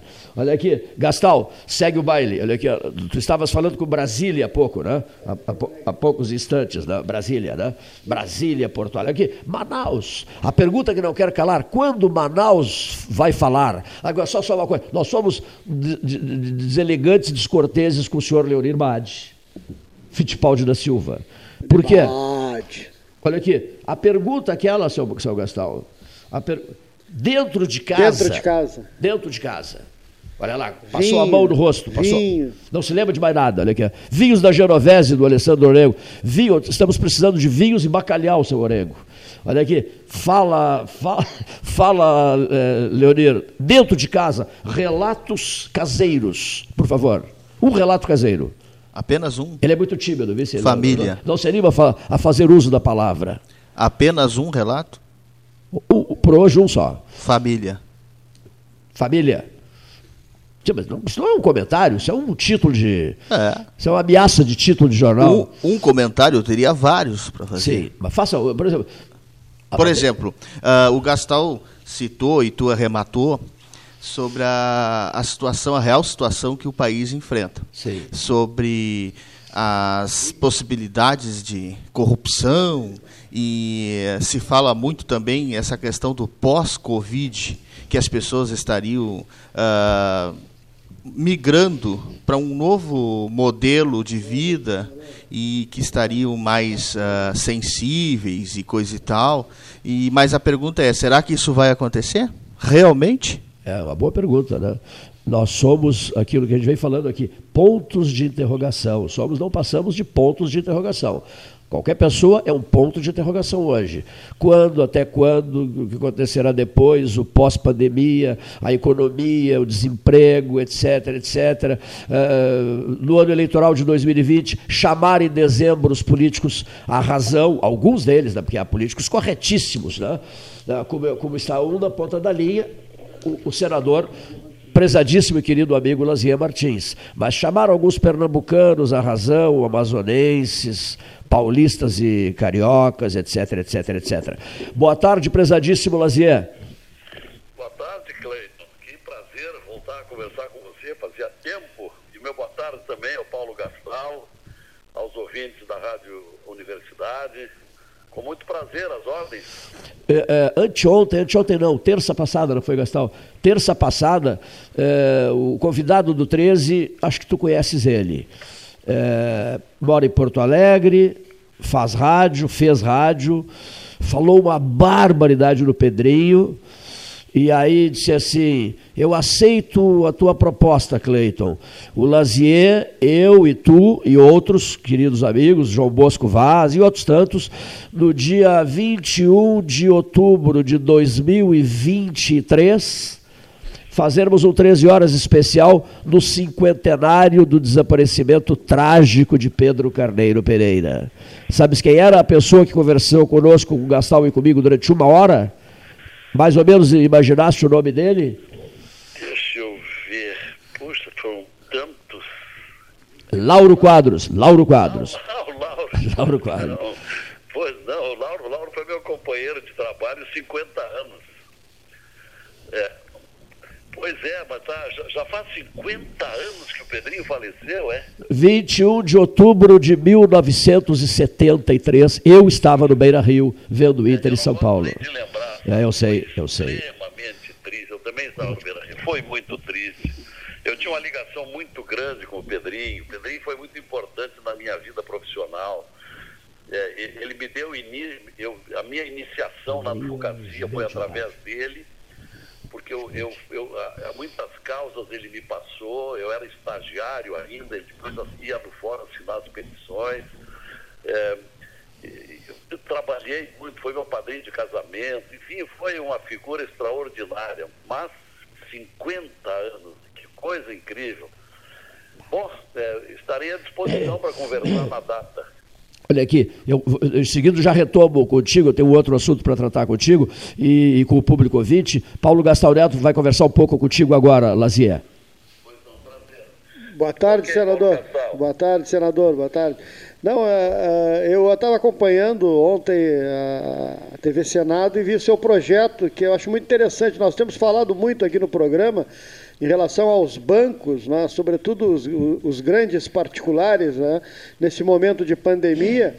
E achei interessante esse projeto em que possa balizar os juros para as pessoas que estão utilizando aí o negativo, ou no cartão de crédito, ou o negativo da própria conta, para dar uma amenizada na, nas finanças das famílias. Eu queria que o senhor falasse um pouco desse projeto.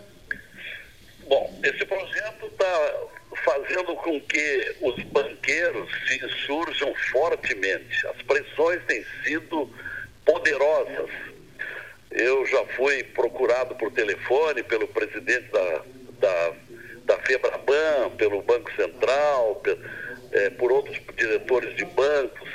Esse projeto é do Álvaro Dias, eu sou o relator. Ele me pediu para ser o relator porque outros senadores disseram que não queriam se incomodar e rejeitaram. É um, é um projeto para, para o período determinado, é temporário, é só durante o decreto da calamidade, até 31 de dezembro. E o que, que ele propõe? Ele, pelo original do, do Álvaro Dias, é 20% ao ano, ao ano, sobre o cheque especial e o cartão de crédito. E considerando a excepcionalidade que estamos vivendo, porque são milhões de brasileiros que estão perdendo emprego, estão tendo diminuição na sua renda e que, portanto, se caírem no, no parcelamento rotativo, aí eles não teriam nenhuma condição de pagar, porque a gente sabe que não paga o, no vencimento se sujeita a em torno de 300% ao ano. É o que vinha sendo cobrado em média.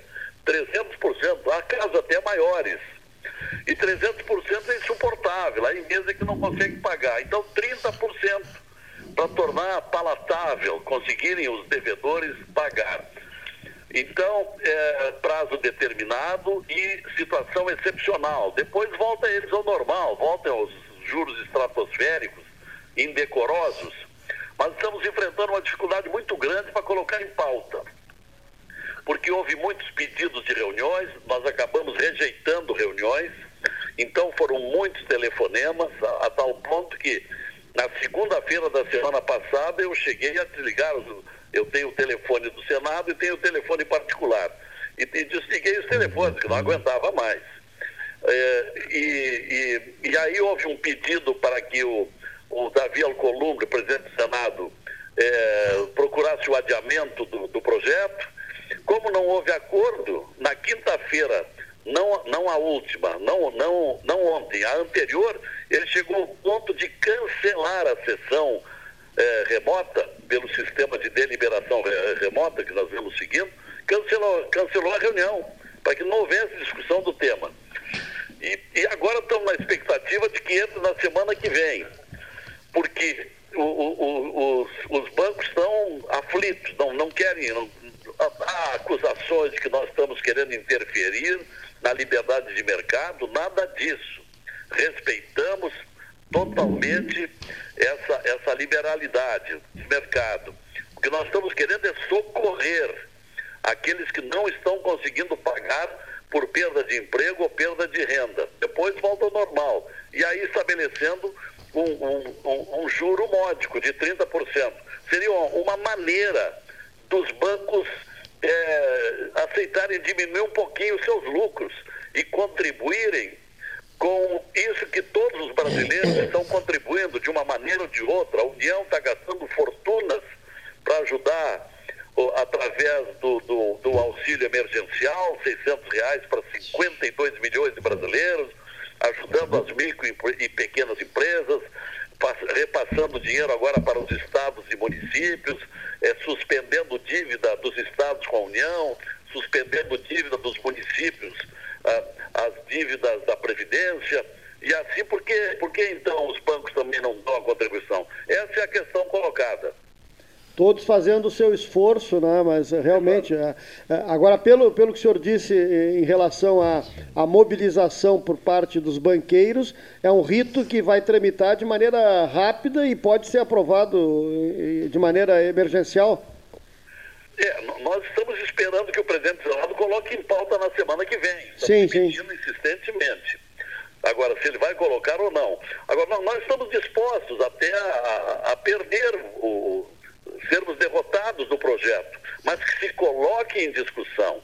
Tem muita gente, muitos senadores que querem votar. Na reunião de segunda-feira passada, reunião de líderes, houve uma sessão muito conflituada, muito, muita briga, muita discussão, porque a maioria dos líderes querem discutir em plenário, o plenário remoto que estamos fazendo. Mas o, o, o Davi Alcolumbre está rejeitando, está protelando. Então, nós estamos querendo ir para o tudo ou nada. É, era para ser 20%. Eu recebi algumas emendas, é, é, aí resolvemos acatar como 30% ao ano de juros. Nós recebemos 52 emendas até agora. Acolhemos 20. E, e queremos ir para o debate, para o plenário. Vamos ver se sai na semana que vem. Tá ok. Obrigado, senador. Vou passar para o Cleito novamente. Muito obrigado e bom trabalho para o senhor. Paulo Gastão Neto. Conversando com o senador Lazia Martins, eles que se encontraram naquela célebre sessão da bancada gaúcha daquela bancada, da bancada gaúcha que é, votou aquela emenda a parlamentar. Emenda parlamentar para a BR-116 e também para a Ponte 2 do Guaíba. Só quero lembrar o senador que eu assisti ao lado dele a final da Copa Lupe Martins, onde o Pelotas sagrou-se campeão. É, e foi um momento do futebol do interior muito legal, muito bonito e emocionante para mim, que sou filho de um ex-presidente do Pelotas, né? E gostei muito que o senador estava ao meu lado torcendo, né, também pelo, pelo Lobão. É, foi um é, momento muito legal. Eu a metade da família para ver aquele jogo. Foi memorável também. Foi, é, foi é. emocionante, porque o Lupe foi um repórter esportivo de, de décadas e décadas. E sempre fizemos muitos jogos também em Pelotas, né, do Auro Cerúlio. E realmente foi um, um, da parte de um noveleto instituir a, a, a, Copa Lupe Martins, para nós foi emocionante. Tá bom, um grande abraço. E, e, falando em Lupe, eu recebi do Luiz Arthur Ferrareto um dia desses, também fiquei comovido com a foto, uma foto da inauguração do Beira Rio, o Pedrinho, o Lupe né, e outros colegas. Um... aquela do barco? É, é aquela, de, de, não, diante do estádio, não é do barco uma, uma foto do, do, diante do estádio, o Lupe bem novinho, o, Pedri, o Pedrinho bem novinho também, inauguração do Beira Rio. No, no, nós, eu postei essa foto Lazia, no dia 21 de, de, de, Não, não, não, não foi 21 de outubro, porque. Não, não, não, me, me atrapalhei nas datas. Mas eu postei recentemente, eu não sei o que, que, que representava a data. Eu postei essa fotografia, que a gente falou muito no Lupe, falamos muito no Pedro Carneiro Pereira. Tu, tu, tu chegaste a ver essa foto? Eu, eu não sei, eu sei circulou muito e está inclusive no livro do Internacional, foi no dia da inauguração. Isso. No dia 4 de abril de 69. Como nós, o Pedro Pereira previa que haveria congestionamento de trânsito, naquela época não tinha ainda o prolongamento da Borges que tem hoje. Então ele contratou um barco para nós, nós embarcarmos lá no, no, no mercado público e vir por água até a frente do Beira Rio e na, e, e na chegada foi tirada uma fotografia em que estamos o Lupe, o Pedro Pereira, o Lauro Quadros, o, o Milton Jung, já falecido, e eu. Então éramos, éramos, éramos, éramos esses. Ah, foi, na, foi na, no, no, dia, no dia da inauguração do Beira Rio, um domingo belíssimo, de sol. Então essa, essa foto eu tenho. Então é essa foto. Então eu acho que essa, essa é a foto. Essa é a foto da inauguração do Beira Rio em 4 de abril de 1969. Ah, esse é o Carlos Eduardo Bergman. Então, dos seis que estavam no barco, sobrevivemos três. O Lauro, eu e o, e o Bergman. Já faleceram o Lupe, o Pedrinho e o Milton Jung. Perfeitíssimo. Lazia, uma pergunta necessária. Eu, eu perguntei outro dia para o ex-ministro e ex-governador José Tomás Nonô, amigo Nonô, o advogado de JK, eu perguntei para o Nonô, Nonô, é, o presidente não deveria ter um porta-voz enérgico e um porta-voz que de repente fosse ouvido pelo presidente, merecesse, o presidente desse a esse porta-voz uma atenção especial, no sentido de que certas manifestações dele, precipitadas, desnecessárias, fora de hora, eh, fossem evitadas, senador Lazier Martins?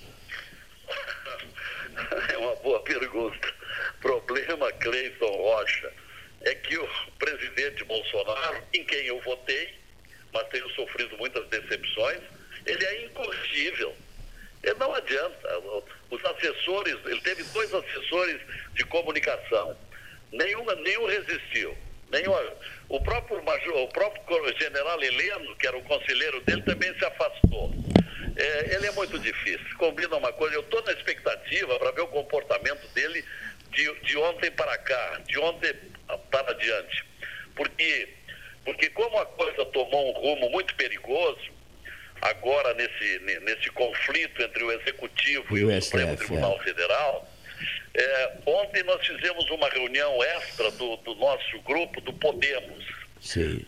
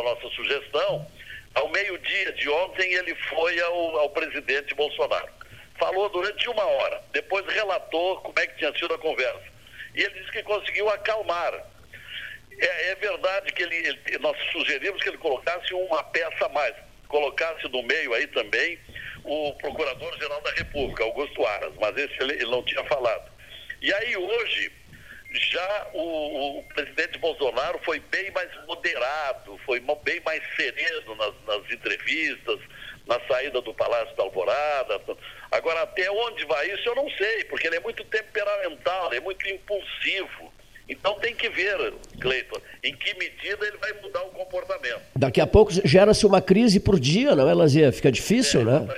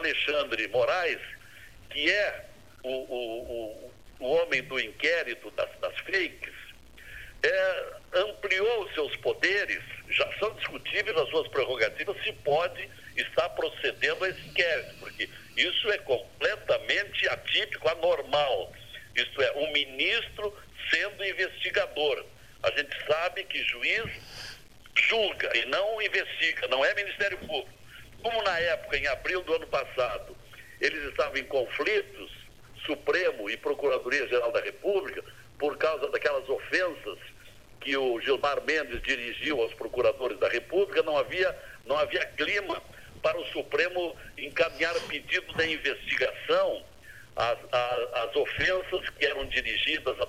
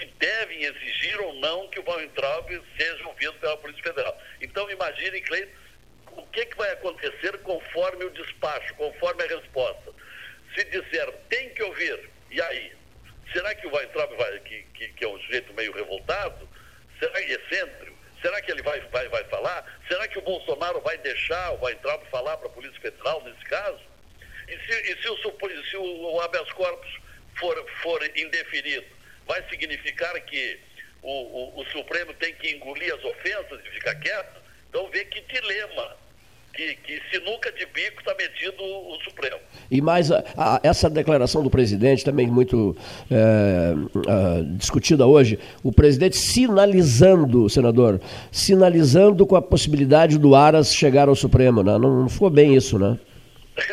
bem, bem na, tudo calculado, é. tudo na hora, na hora conveniente. Isso se junta àquela, àquela visita de anteontem ou há três dias em que o Bolsonaro se convidou para ir lá na Procuradoria Isso. da República assistir uma cerimônia e, e cumprimentar o Procurador-Geral. E agora, tem mais outra, ele, ele, é, ele, ele indicou o Aras para receber a, a medalha do mérito naval é, por esses dias. É, uma outra, é, um outro, é um outro agrado. É, e por fim, esse anúncio de que o Aras poderá ser o seu indicado para ministro do Supremo. Justamente o, o Aras que tem que, que, que despachar o andamento desse inquérito do Alexandre Moraes. Complicado, né? Muito complicado. Muito. Um momento muito delicado. Lazier, é, é, eu adaptei um, uma, uma, frase célebre é, ontem no, no, no 13 Horas e disse mais ou menos assim: ó, o campo da derrota está povoado de tombados, aos quais foi negado o ar dos respiradores superfaturados. O campo da derrota está ocupado pelos humildes, os eleitores que colocaram os poderosos de plantão lá no alto do pódio e que agora negam o ar que é um direito de todos. Os episódios do Rio, de São Paulo e do Amazonas, para ficar nesses três estados, são deploráveis, senador. Não, isso, isso é o crime mais sórdido que se pode imaginar. Isto é, aproveitar para explorar riqueza em cima da morte, é. em cima da doença. Isso é, isso é insuportável, isso é crime hediondo.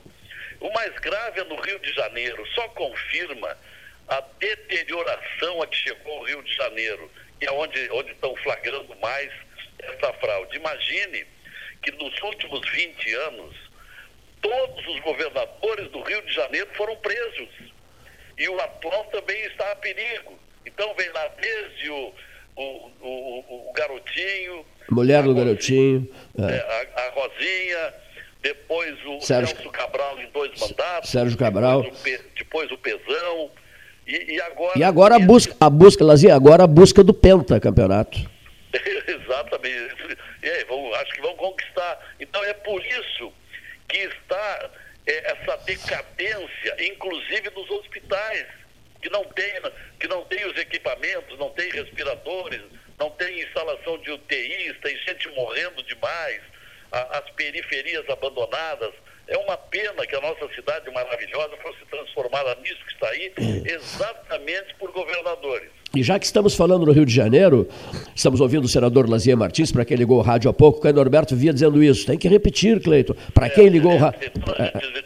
Estão ligando o rádio a todo momento. Isso mesmo. Para quem ligou o rádio há pouco, o senador Lazier Martins está conversando com os ouvintes do 13 Horas, Pelotas, Universidade Católica de Pelotas, ano 42. Pois bem, 42 anos, 42 anos todos os dias.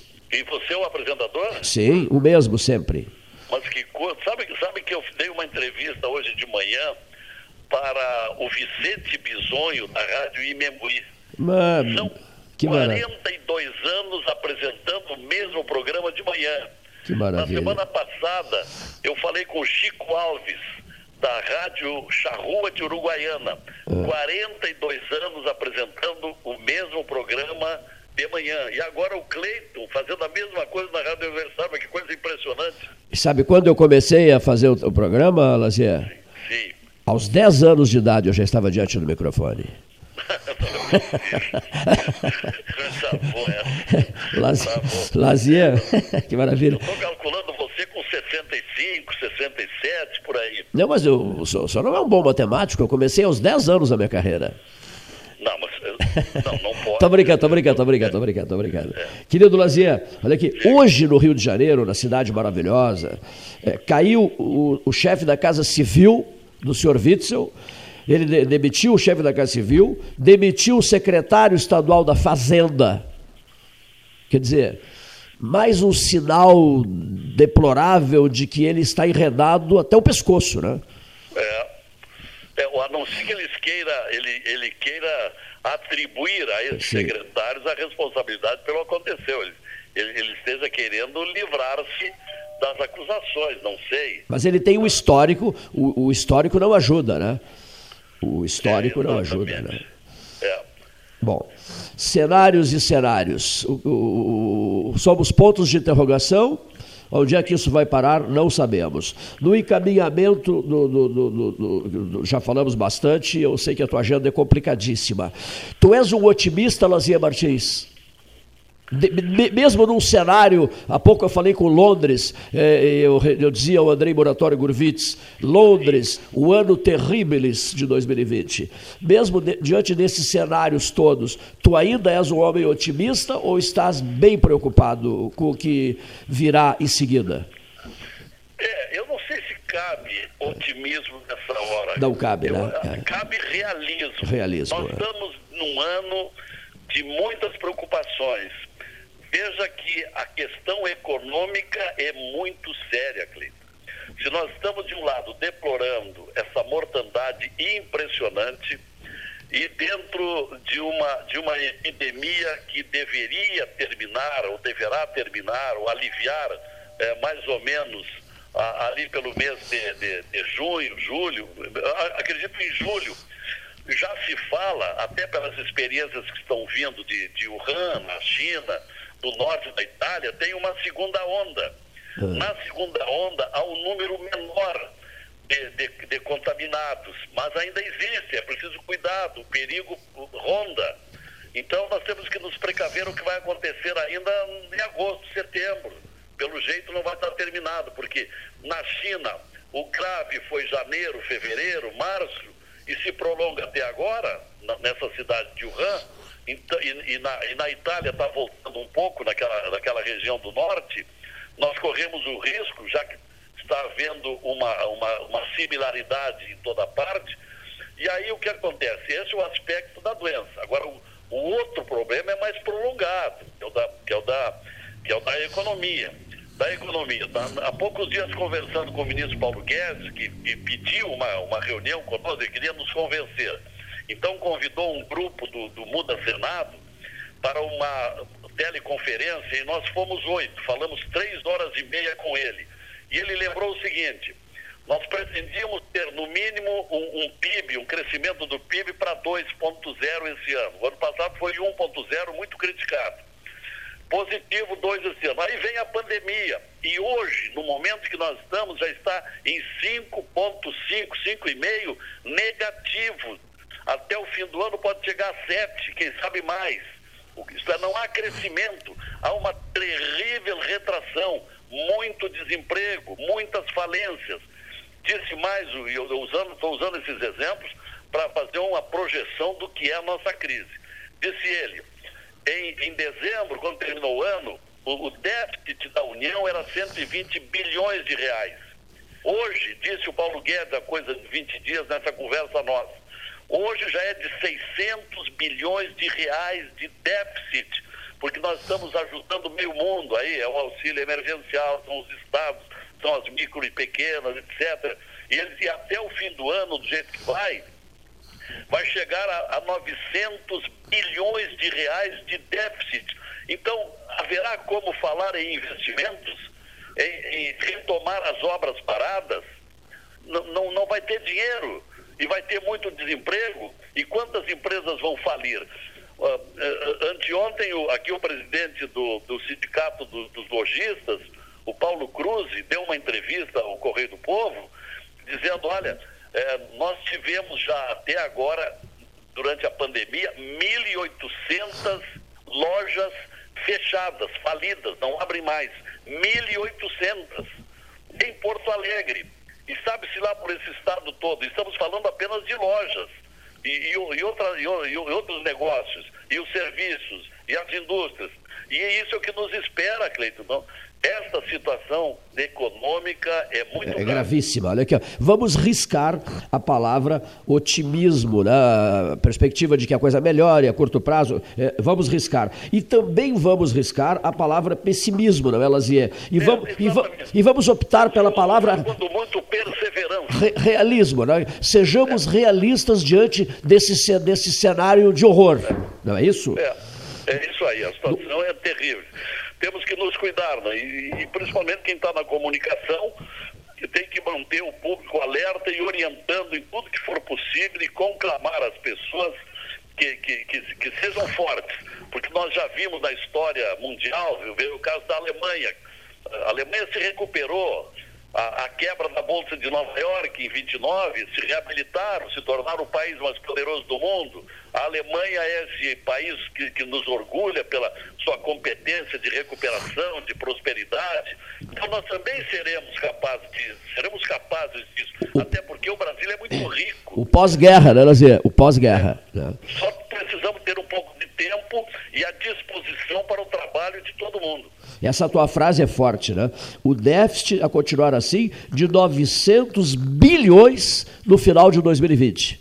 É, exatamente. É passado pelo, pelo Paulo Guedes, né? Sim, pelo, pelo ministro da, da Economia. É. Senador, a última questão, então, em cima disso tudo. O senhor, o senhor percebe, assim, o senhor sente que há clima eleitoral para o final do ano, na medida que a eleição deverá ser uh, realizada em dezembro para a, a posse em 1 de janeiro, e meio a esse cenário, estamos passando pelo inferno e temos o dever, diria Churchill, de continuar caminhando. Muito bem. Se você estiver passando pelo inferno, continue caminhando. Mas vamos sair do inferno para a urna eletrônica. O senhor não, isso não vai comprometer muito a própria eleição de 2020, senador Lazia Martins? A verdade é que tem que realizar a eleição. É, não é possível é, adiar ou acumular com as eleições gerais. O próprio novo ministro que assumiu segunda-feira passada, o ministro Barroso, não há nem que falar em, em, em ampliação de mandatos. A coisa tem que se resolver este ano. E acho que a crise econômica, a pandemia, tudo, está servindo também de advertência, de alerta, para que os eleitores brasileiros repensem muito antes de escolher os seus prefeitos e os seus vereadores. Precisa escolher gente honesta, gente trabalhadora, gente que tem um bom retrospecto. Eu acho que nesse particular vai ser até positivo. Mas a eleição vai sair. Está faltando, faltando marcar a data. Sim. Tem vários projetos de PEC lá no, lá no Senado, eu até sou relator de um deles, que é da, da da Soraya Tronic do Mato Grosso, mas o que tudo indica, a data provável, porque o ministro disse que quer o mais próximo possível, não quer muito longe. Eu acho que vai ser 15 de novembro. Ou tem gente que está propondo 18 de novembro. Então vai ser por ali, vai ser em meados de novembro que deve dar a eleição. Muito bem, que é o tema final, Gilberto de Bestai, 63 anos, jornalista. Ah, grande perda. Né? Grande perda, né? O de Bestai faleceu hoje é um grande jornalista, eu o conheci pessoalmente na minha época de apresentador de programa, eu entrevistei várias vezes, era muito correto, um sujeito idealista, foi, foi repórter e da, da, da, da, Folha, da Folha de São Paulo, depois acabou sendo diretor da Folha de São Paulo, foi apresentador de programa da CBN, foi repórter da revista Veja, um, um, grande jornalista que faleceu com câncer de pâncreas. É, faleceu, faleceu hoje, né? Faleceu hoje, depois de três anos de sofrimento. É um registro triste que a gente faz, ouvindo o depoimento do senador Lazia Martins ao debate 13 horas. Prezadíssimo amigo, alegria imensa em, em trocarmos ideias é, e, ao mesmo tempo, radiofonizando essas ideias. Sim, sempre um prazer, Cleiton. Eu acompanho a sua história uh, de apresentador. Estivemos juntos também na Copa da Itália, não é? Copa do México. A do México estivemos juntos e, acompanho o seu trabalho brilhante, competente, de muitos e muitos anos. E fico satisfeito em participar do seu programa. Um grande abraço, disponha sempre. Muitíssimo obrigado e aqui é a mesma coisa. Grande abraço, prezadíssimo amigo, senador Lazia Martins. Um abraço. Muito bem, né? Lazia Martins conversando conosco. Informação de Canguçu. Olha aqui, ó. O médico famoso. Eu não estou sabendo desligar, desativar aqui, me ajuda aqui o médico famoso, 82 anos, é, de Canguçu, doutor é, Welton Terres, as figuras mais conhecidas de Canguçu, é, o médico mais antigo de Canguçu e o médico ainda atuante. Um papo maravilhoso, dá para conversar, ficar horas, daria para ficar horas conversando com o doutor Welton Terres. A informação que eu recebi ontem à noite é de que ele está é, hospitalizado depois de ter positivado para a Covid-19. Dr. Welton Terres de Canguçu. Bom, falando nisso, antes da próxima entrevista, que se registre aqui.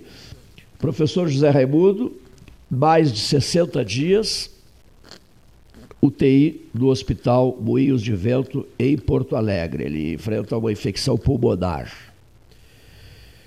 Hermes Ribeiro de Souza Filho, vice-presidente da Federação da Agricultura do Rio Grande do Sul, uma infecção e problemas de fígado.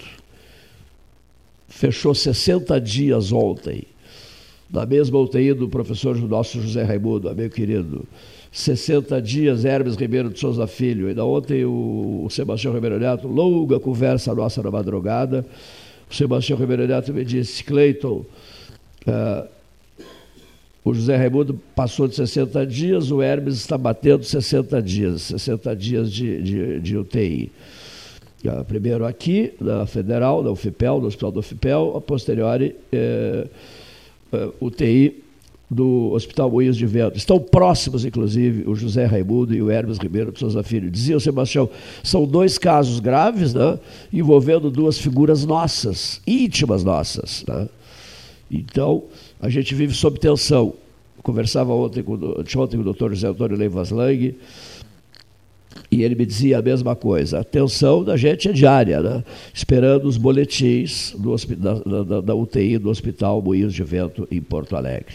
Estão os dois daí da, dos respiradores, tentando vencer essas infecções e com a expectativa de seus amigos, seus familiares que não arredam o pé de lá, dos seus amigos aqui em Canguçu, em Porto Alegre, em toda parte, inúmeras e inúmeras cidades. Né? Todo santo dia a gente reza por eles e busca informações do quadro de saúde de ambos. Professor José Raimundo, Hermes Ribeiro de Souza Filho. Sebastião e Hermes, criadores, junto comigo, em 1980, da Rede Sul Rio Grandense de Rádio as 30 emissoras, me dizia o Sebastião, temos um compromisso, nós os dois agora, de, de fazer com que essas 12 horas científicas marquem época. Temos esse compromisso. Telefonei à prefeita Paula Chil de Mascarenhas, dando a ela uh, a notícia. Prefeita, eu gosto muito da Paula, eu, Cleiton. Prefeita, no dia 7 de julho de 2020, nós vamos marcar uh, os, os, os 208 anos de Pelotas, não com uma travessia da Pelota de Couro, e cai folhas e canetas, etc. Não com uma travessia da pelota de couro, é o dia a dia improvisado, né?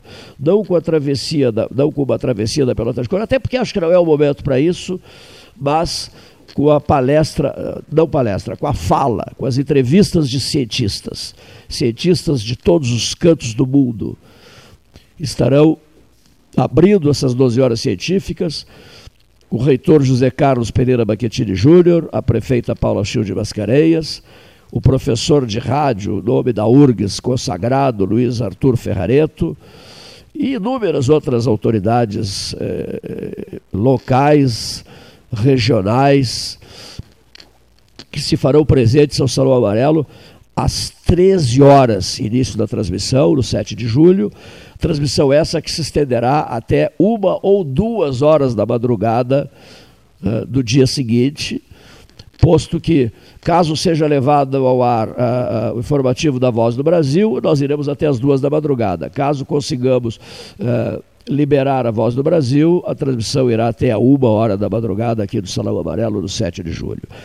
Insisto, cientistas da, de Pelotas, Bagé, Rio Grande, todo o sul e fronteira do Rio Grande do Sul, de Porto Alegre, São Paulo, Rio de Janeiro, Bahia, Minas Gerais, estados que já estão contatados, contactados, depois Estados Unidos, Nova York, Nova York, Washington, Nebraska, a cidade de Lincoln, capital do Nebraska, de onde falará o doutor André trabalho dele é aceito hoje na Ásia, na Europa e nos Estados Unidos, Dr. André Calil, Dr. André Neder Calil. Depois transmissões de países asiáticos e depois transmissões de várias capitais europeias. Ah, Canadá, não havia falado no Canadá, isso mesmo. Do, do, de Toronto, de Toronto, de Toronto, com o, o doutor Bruno, o doutor Bruno eh, Gomes, diretamente de um dos seis mais importantes hospitais do mundo de transplantes pulmonares, Dr. Bruno Gomes e outros médicos do Toronto Hospital, uh, do Canadá. Então, do, serão 12 horas oferecidas a Pelotas, ao sul do Rio Grande, à fronteira do Rio Grande, com a única coisa que a gente tem para oferecer, que é o rádio, o conteúdo do rádio, a voz para sustentar uma transmissão neste 42 ano de transmissões diárias por uma só rádio, a Universidade Católica de Pelotas. Ouçamos agora. Me ajuda? Ouçamos quem? Ah, o jornalista Raul Ferreira. Desculpa que eu estou sem a folha aqui, com os nomes anotados, e eu não, não, não consigo ainda. É, não consigo ainda realizar um trabalho assim de, de, não, não, não, de imaginar quem vai falar sem a folha com os nomes aqui diante de mim. Jornalista Raul Ferreira, grande colaborador do 13 Horas e amigo pessoal. Alô, boa tarde, amigos. Ah, boa tarde, Cleiton Rocha. Boa tarde, amigos do 13 Horas. É, Pelotas chegou aos 78 casos confirmados de coronavírus e seis em análise. É um número preocupante. Eu vim de Porto Alegre para cá, para o Laranjal, para buscar uma quarentena e tenho tido muito cuidado para ir ao centro de Pelotas especialmente porque os lugares me parece que estão funcionando de forma equivocada.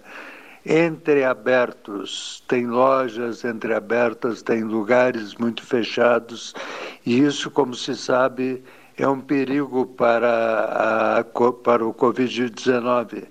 Em Wuhan, um restaurante acabou contaminando quatro famílias porque estava funcionando uh, de forma equivocada, fechado. E a Covid foi disseminada entre mais de 10 pessoas.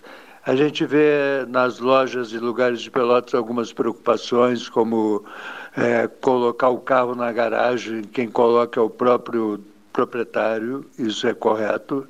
É, o cuidado dos profissionais de Uber, o cuidado de algumas lojas com álcool gel e com abertura das portas, mas lamentavelmente eu tenho que dizer aqui algo que pode surpreender muita gente. um dos lugares preferidos, um dos lugares obrigatórios de encontro com os amigos é, nesse período de pandemia está proibido para a maioria dos pelotenses ele é justamente o Café Aquários, que tem uma porta, segundo a prefeita de Pelotas, a mandado é, é, de forma equivocada, segundo o proprietário, a mandado de um fiscal da prefeitura, uma porta fechada e a única aberta, ela acaba ficando fechada.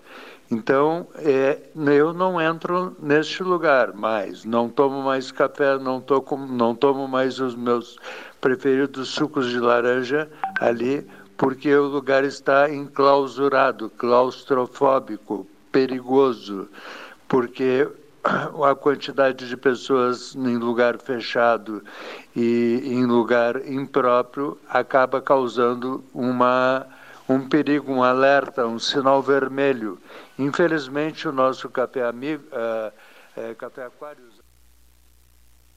Muito bem, jornalista Raul Ferreira, entre Porto Alegre e Pelotas, torcedor do Grêmio Esportivo Brasil e sempre atento às pautas locais. Vamos ouvir agora um dos integrantes da mesa 13 horas. Que a gente usa aquela expressão que eu gosto muito? O improviso fácil de José Fernando Gonzalez. Boa tarde, ouvintes do 13 horas. Boa tarde, Paulo, Cleiton. É um prazer voltar a conversar com os ouvintes da emissora. Uma matéria publicada hoje ou que teria sido publicada hoje, atribuída ao deputado Marcel Van Hatten, que já esteve aqui no 13 Horas, que é uma pessoa, é um deputado de uma votação imensa no Rio Grande do Sul. Nessa matéria, o deputado fala sobre, sobre esse inquérito que tramita no Supremo Tribunal Federal e que apuraria as tais de fake news e ele faz um comentário com o qual eu concordo inteiramente, um comentário breve, a dizer que nós temos um vício ruim, muito ruim como povo, de admitir coisas contra aquelas pessoas de quem nós não gostamos. Então ele diz: investigar contra quem nós não gostamos parece favorável, parece positivo. Muitas vezes neste nosso, neste nosso espaço aqui do programa, eu tenho dito isto muitas vezes, já desde muito tempo. Quando o Supremo Tribunal Federal começou a mandar prender pessoas sem trânsito em julgado, quantas vezes dissemos aqui, isto não é bom. Ah, mas isto é para prender o Lula, ou é para prender não sei quem mais, então é bom. Não, não é bom em nenhum aspecto. Nada é bom quando foge à legalidade. O inquérito da Suprema Corte, esse que aí está, fere de morte o princípio fundamental do sistema acusatório, que é a separação entre quem acusa e quem julga. Não se trata de discutir aqui ou de criticar aqui, de modo algum, e eu quero que isso fique claro, que as fake news devam ou não ser apuradas e a autoria de notícias falsas deva ou não ser apurada, se isso deve ou não ser investigado. Não é isto. A questão é o Supremo Tribunal Federal, se dizendo vítima de fake news, ele instaura uma investigação para apurar esses fatos. Então é a própria vítima que passa a investigar. E sem nenhum tipo de provocação do órgão encarregado disso, que é o Ministério Público. Aí então a vítima se investiga o fato de que ela própria é vítima só que essa vítima é o, é, é o órgão máximo do Poder Judiciário. Então, não é possível que isso se estabeleça desse modo. O, o, tal do inquérito, ainda que o propósito seja viável de investigar as fake news, por mais que se queira reconhecer legitimidade para fazer isto, essa legitimidade não seria da Suprema Corte do modo como fez. O inquérito do Supremo Tribunal Federal, esse tão comentado agora aí, ele tem um vício de origem. Ele não podia ter nascido assim e não pode continuar assim. Há um pedido do Procurador-Geral da República para que isso pare. Ontem o presidente da República pediu, pelo amor de Deus, que isso pare. Agora, se vai parar ou não vai parar, nós não sabemos, meus amigos. Me cabe aqui dizer apenas isso. Há um vício do ponto de vista do processo penal eu, modestamente, acho que há um vício na natureza dessa investigação, no nascedouro dela, e do que ela significa em termos de arranhadura ao processo penal de um país democrático. Muito obrigado e até amanhã, se Deus quiser. Bem, doutor José Fernando Gonzalez. Grande Gonzalez. Neif Olavo, José Fernando Gonzalez. Eh, não, não, não, não temos tido oportunidade de, de, uma boa conversa. E todos os companheiros do dia a dia do 13, todo mundo. Há, um, há, um, há uma microfonia, não?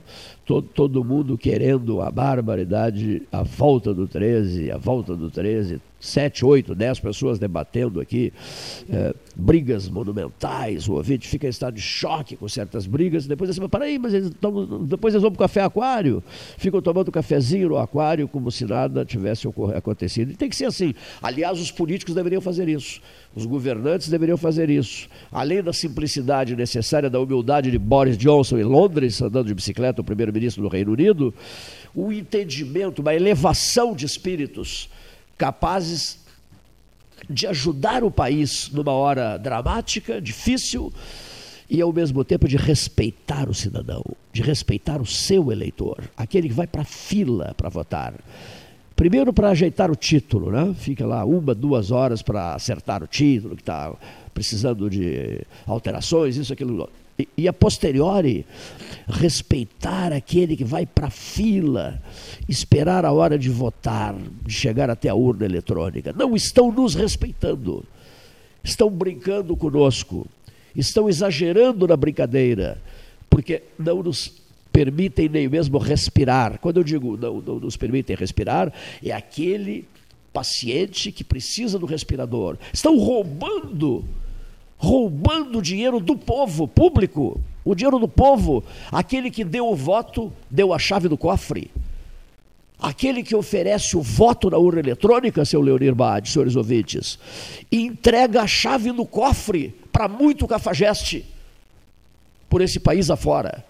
E eles pegam a chave do cofre que vem do povo, do sangue, do suor e das lágrimas do operário, e compram milhões e milhões e milhões de respiradores, repassando o dinheiro por antecipação, pagando antes o que não, a lei não permite, e entregam esse dinheiro para entregam esse dinheiro para empresas fantasmas.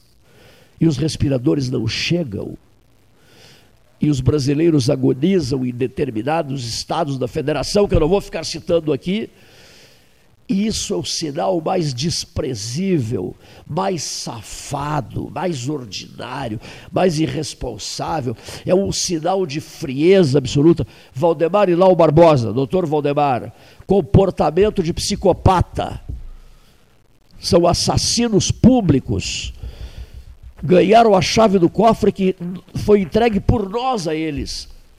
Receberam procuração nossa cheque em branco nosso para usar a chave do cofre e desviar dinheiro público que é nosso para, suas, para sua satisfação pessoal ou política, visando o mandato seguinte ou outro mandato e tripudiando em cima do cidadão, da cidadania. Isso é comportamento à altura de psicopatas.